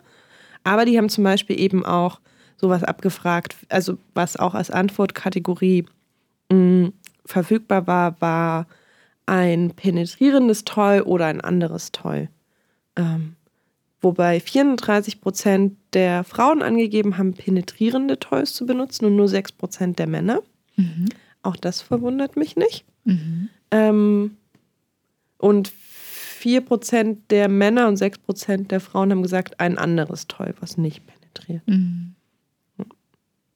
Genau, das äh, als nochmal kleines Zitat aus dieser Studie. Ich finde die wirklich, die haben auch so abgefragt, ähm, wo masturbierst du? Die mhm. haben auch ähm, abgefragt und dann so Grafiken erstellt, was die äh, Monate sind und die Uhrzeiten am Tag, mhm. wann irgendwie Menschen am häufigsten masturbieren. Ist wirklich ist sehr unterhaltsam. Ähm, Darf ich da nochmal was fragen? Ja. Also, ähm, habe ich das jetzt richtig verstanden, dass sozusagen in dieser Studie wurde auch wieder nur Männer, Frauen mhm. unterschieden, ne? dass in dieser Studie sozusagen Männer eher gesagt haben, dass sie auf äh, ganz konkrete Bilder zugreifen und nicht so sehr auf Fantasie ja. und Frauen eher auf Fantasie. Ja. Aber das ist sehr interessant, weil ich habe in dem Wikipedia-Artikel zur Masturbation mhm. genau das Gegenteil gelesen, dass eben äh, Männer, in, aber ich weiß nicht, auf welche Studie sich das da bezieht, ähm, eher zurückgreifen auf, äh, auf äh, teilweise Erinnerungen und so, aber oft eigentlich gar nicht so wahnsinnig äh, mhm äh, nee, Entschuldigung, andersrum, äh, auf Erinnerungen und aber ganz viel wirklich so äh, Fantasie, also sich Dinge vorstellen mm. oder eben angucken. Und äh, dass Frauen eher sich rein auf das Körperliche fokussieren und gar nicht so sehr mit Fantasien arbeiten.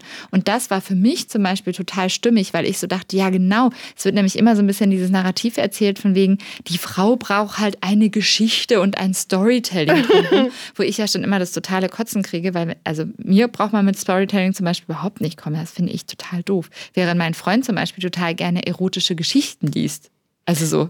Ich gucke gerade nochmal, ich habe es nochmal rausgesucht. Mhm. Ähm, ob ich das auf die Schnelle finde.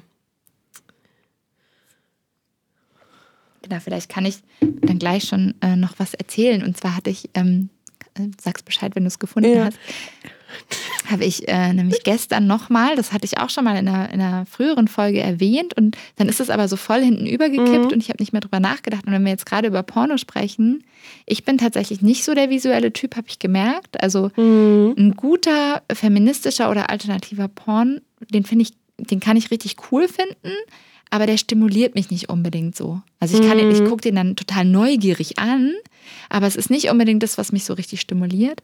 Aber was mich total stimuliert, habe ich gestern nochmal wieder entdeckt und mich total darüber gefreut und dachte, krass, das baue ich ab jetzt, das war für mich so ein, das baue ich ab jetzt immer wieder voll ein, das, weil das ist eigentlich so simpel und voll cool, äh, sind eben Audioporn-Dateien. Also, äh, und da eben auch, apropos Storytelling, also wenn die Leute dann dazu reden und so, das ist ja gar nicht meins. Ich, ich will auch da nicht irgendeine Story drumrum wissen oder so. Ich will im Idealfall, habe ich festgestellt, was ich gerade total stimulierend finde, kann ja auch sich ganz schnell wieder ändern, äh, ist ganz schlicht und ergreifend äh, Männern dabei zuzuhören, wie sie masturbieren hm. und kommen und so. Das finde ich total, also wahnsinnig anregend. Und davon gibt es total viele so Audio-Snippets, die man sich einfach anhören kann. Zum Beispiel bei Reddit oder bei Tumblr. Und äh, das fand ich total cool.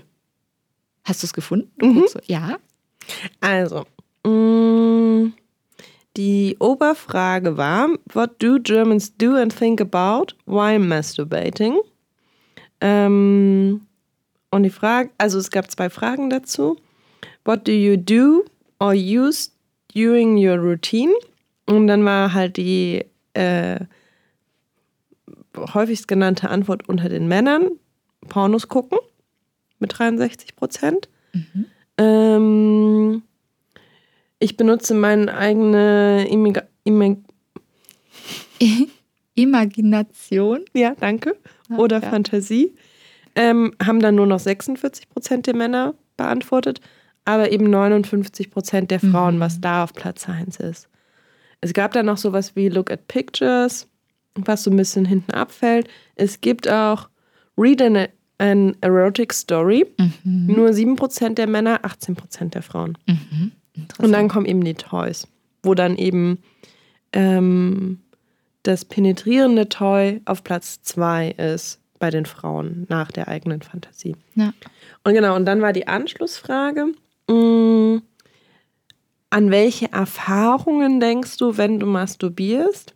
Unterteilt in Erfahrungen mit meinen vorher, vorhergehenden PartnerInnen, äh, Erfahrungen mit meinem aktuellen Partner, all meine Erfahrungen, also Experiences mhm. nennen sie es. Mhm. Ähm, und dann gab es noch ein Antwortfeld, Everyday Experiences. Ich weiß nicht, was das. Also Alltags. Ja, aber da stelle ich mir so richtig vor, so ganz klassisch. So das ist dann wahrscheinlich der Kollege, der im Büro vorbeiläuft und man denkt so, mm. Vielleicht ist es das. Ja. genau, also es gab dann gar nicht mehr irgendwie so sehr ausgedachte Geschichten, was mir da tatsächlich so ein bisschen fehlt. Mhm. Also, an was denkst du? Dann denke ich ja nicht nur an mhm. Erfahrungen, die ich entweder irgendwie mit meinem Partner jetzt mhm. mache oder mit vorher, vorhergehenden SexualpartnerInnen auch nicht in der Gesamtheit und auch nicht irgendwelche Alltagsgeschichten. Mhm. Also dann könnte ich mir ja auch vorstellen, weiß ich nicht, die Aliens landen und dann kommt irgendwie der Alien mit dem Superpenis raus. Also das ist jetzt nicht meine Fantasie. Ich äh, denke nur drüber nach. Genau, aber wir haben ja eigentlich gerade über Pornos ja. gesprochen. Also was, was, guckst du dir denn an, wenn du dir Pornos anguckst jetzt? Mm, also tatsächlich, wir haben das, wir hatten ja schon mal eine Porno-Folge. Mhm. Ähm, Gucke ich eigentlich nur noch ausschließlich, also ich könnte mich nicht erinnern, wenn ich in den letzten Jahren nochmal Mainstream-Porn guckte. Ich gucke tatsächlich sehr, sehr viel ähm, alternativen feministischen Porn. Mhm. Und ich habe irgendwann mal, das war tatsächlich ein sehr, sehr großartiges Geburtstagsgeschenk von einer Freundin.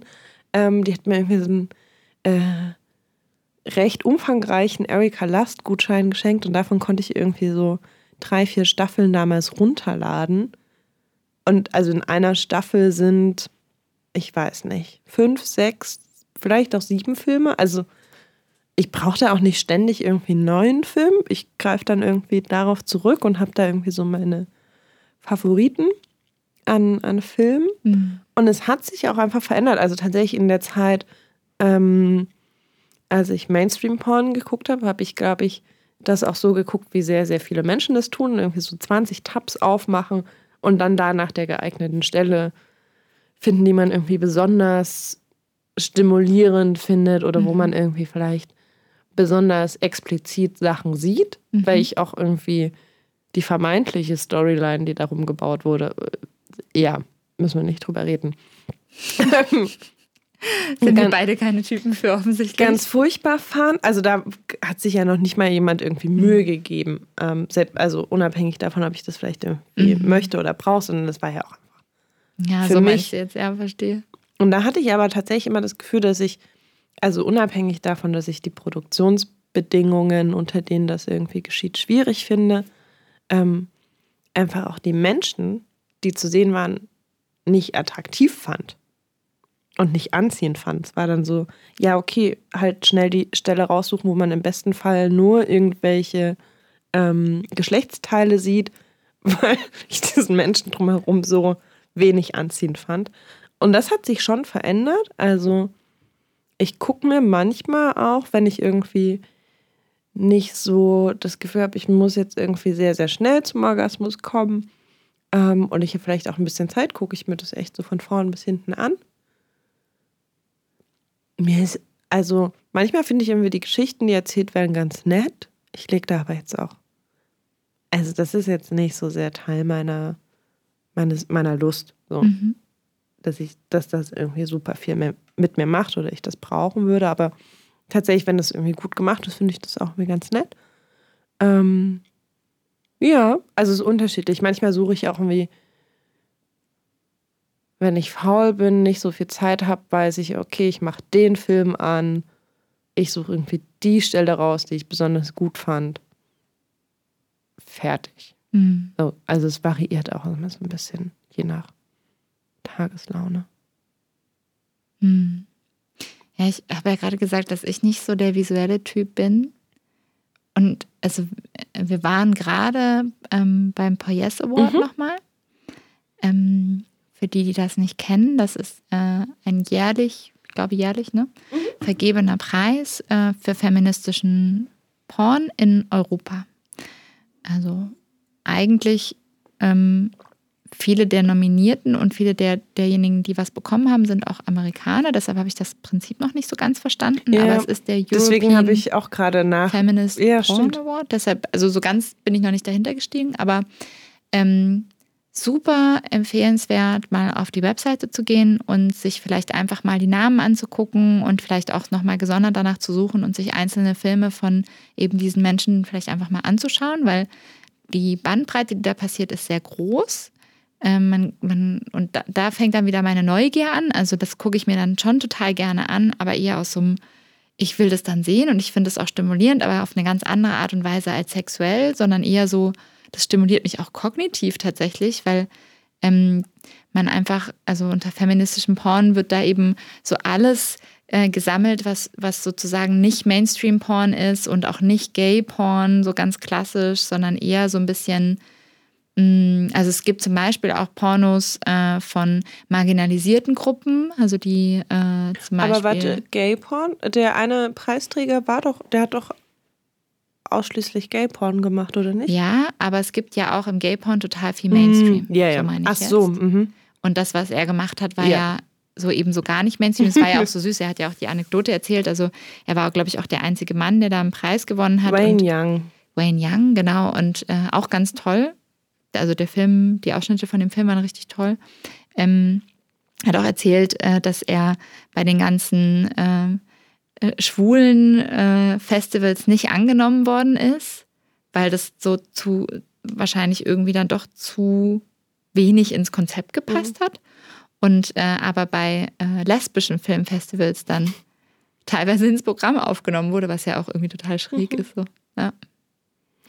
Genau, und da, also was ich eigentlich sagen wollte, ist, dass es da eben auch nochmal so Bilder gibt, wo einem dann so auffällt, wie wenig man das sonst sieht. Also ich wir waren letztes Jahr schon da und jetzt dieses Mal wieder. Hab ich nochmal gedacht, es gibt so viele Dinge, die ich einfach nie sehe und weil ich keine Bilder dafür habe und keine Geschichten mir darüber erzählt werden, habe ich auch keine Vorstellung davon, was alles möglich ist.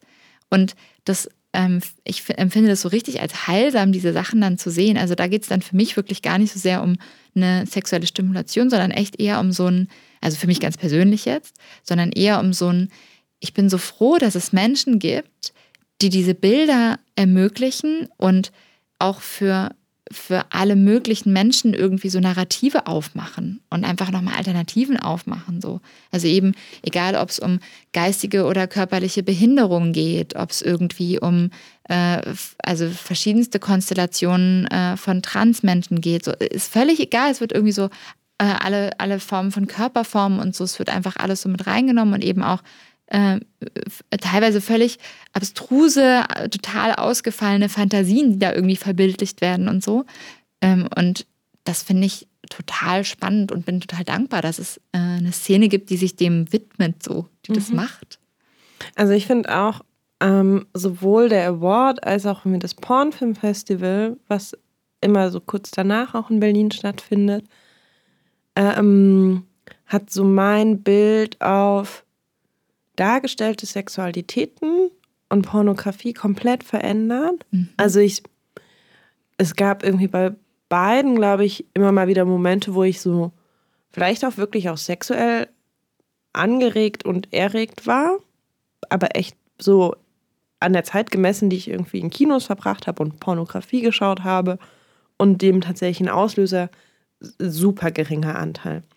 Aber ich finde es einfach gesellschaftlich ähm, super spannend und super wichtig und ich bin da ähnlich dankbar, dass es da einfach FilmemacherInnen gibt, die auf richtig tolle Art und Weise neue Bilder produzieren und ähm, mir auch gezeigt haben, auch relativ spät ja im Leben, also keine Ahnung, seit wann habe ich das auf dem Schirm? Seit vielleicht zwei Jahren, drei Jahren, mhm. so sehr bewusst, wie politisch Porno ist. Mhm. Also mal abgesehen davon, unter welchen Bedingungen wird das produziert, wie werden da irgendwie Menschen am Set bezahlt und behandelt und unter welchen Bedingungen müssen sie da irgendwie körperlich performen oder nicht. Also das ist irgendwie die eine Frage. Aber eben auch die andere Frage, welche Bilder werden gezeichnet. Mhm. Ähm, bin ich da, also weiß ich nicht, hat sich so krass ein Horizont bei mir erweitert und eröffnet, ähm, und macht es immer wieder. Also hat es auch dieses Jahr ähm, beim Paul Yes irgendwie ganz besonders gemacht. Also ich musste irgendwie an so einen Satz mal dann dran denken. Ich war, glaube ich, letztes Jahr oder vorletztes Jahr beim Pornfilmfestival auf den, die haben immer so Kurzfilmreihen und einer davon ist die ähm, Political Porn Shorts. Und dann äh, erzählt er halt irgendwie ein Mensch vom Festival vorne auf der Bühne in der Anmoderation, dass irgendwie MedienvertreterInnen angerufen haben, gefragt so was können sie denn empfehlen, bla bla bla. Wir würden vielleicht gern zu den Political Porn Shorts kommen, weil wir würden, weil uns interessiert so ein bisschen die Poli den, der politische Aspekt an Porno. Und dann meinte halt dieser Mensch vom Festival, naja, alles ist politisch, was wir zeigen. Mhm. Und ich meine, da in dieser Kurzfilmzusammenstellung ist es nochmal expliziter politisch. Ich glaube, ich habe das sogar in dieser Porno-Folge mhm, auch, auch ja. erzählt, die wir schon mal veröffentlicht haben weil dann einfach gesellschaftliche Debatten nochmal viel, viel expliziter aufgearbeitet wurden. Aber tatsächlich ist, selbst wenn ich nicht irgendwie die Präsidentschaft von Trump in einem Porno thematisiere, ist Porno, wenn er gut gemacht ist, politisch. Also mhm. ich war da bei dem Paul Yes Award jetzt dieses Jahr ähm, von Laurie Erickson sehr beeindruckt, weil ich da auch sehr ähm, mit meinen eigenen Grenzen von dem, was ich irgendwie bisher, weiß ich nicht, auf dem Schirm hatte, mitgedacht habe, bewusst hatte, konfrontiert war. Also Laurie Erickson macht Pornos, vor allen Dingen mit Menschen, die körperlich behindert sind. Ähm, also sei es, dass sie irgendwie im Rollstuhl sitzen oder andere Einschränkungen also die hatten so eine Zusammenstellung aus Filmsnippets von ihrem Werk, von ihren Werken gezeigt und da wurde halt auch eine komplette Bandbreite an körperlichen Beeinträchtigungen gezeigt. Und sie meinte auch ganz klar, mir geht es, beziehungsweise sie meinte das auf der Bühne, als auch irgendwie Menschen im Film meinten, uns ist es wichtig, auch als sexuelle Wesen wahrgenommen zu werden und nicht nur wahrgenommen zu werden als, ach Gott, dieser arme Mensch hat es ja so schwer im Leben. Mhm. Und dieser Mensch braucht Hilfe. Mhm. Dieser Mensch braucht vielleicht auch Zuneigung, aber nicht. Also die eine Frau im Film meinte, ich will, dass Menschen mich als guten Fick wahrnehmen. Mhm. Da dachte ich so, ja, Mann, ja. Und also, also da habe ich super krass mir selbst den Spiegel irgendwie vorgehalten, weil ich glaube, ich das auch irgendwie bisher zu wenig, weiß ich nicht, mhm. für mich selbst wahrgenommen habe. Obwohl man irgendwie denkt, so, okay, man versucht möglichst inklusiv zu denken, we möglichst wenig zu diskriminieren. Aber klar, also, nee, was heißt klar, aber für mich halt so, dass ja, stimmt, wenn ich irgendwie einen Menschen im Rollstuhl sehe, zum Beispiel, gehen ganz, ganz viele Bilder los und es geht nicht los, ah, dieser Mensch hat bestimmt ein richtig tolles Sexleben. Mhm. Also gut, passiert auch bei allen, also bei sehr vielen Menschen auf der Straße sonst auch nicht, aber ich glaube, man versteht, was ich meine. ja, der Weg dahin ist im Zweifel noch viel weiter. Ist noch sozusagen. viel weiter mhm. und ich habe gemerkt, wie wenig das irgendwie mein Bewusstsein ist, ja. traurigerweise. Ja. Und dafür war ich echt dankbar, klingt so doof, aber fand ich echt irgendwie ziemlich erhellend. Ja. Ja, eben. Also ich finde es auch immer wieder echt schön, sich die Sachen da anzugucken und einfach nochmal so ein, das eröffnet wirklich den Horizont und das alleine ist schon total viel wert. Weil es einem auch, also was bei mir dann passiert ist, dass ähm, wenn ich so einen liebevollen Blick auch auf äh, andere bekomme, also auch wirklich, weil er mir genauso präsentiert wird, ne? Und so auch, oder auch sehr humorvoll. Viele Sachen sind ja wirklich auch lustig, wenn man echt denkt, so, das ist eigentlich fast eine Komödie, nur dass die da drin jetzt auch noch Sex haben, so ähm, dann bekommt man dabei auch nochmal so ein viel entspannteres Verhältnis zu sich selbst und zu so zu sich selbst in Beziehung zur Welt sozusagen. Das fand ich auch total, ja. ja. Cool. Cool. Ähm, ich habe gerade nochmal auf meine Listen geguckt. Oh, ich habe mich vom Mikro wegbewegt. Ähm, aber ich habe ich glaube, ich habe alle Punkte benannt, die ich benennen wollte. Hast du noch was? Ähm, ich überlege. Ah, doch. Eine Sache ja? möchte ich noch hinterher schieben, die schließt so ein bisschen ähm, an das also an unseren Anfang an. Das ist eine Kleinigkeit. Ähm, der letzte Fakt aus der Studie.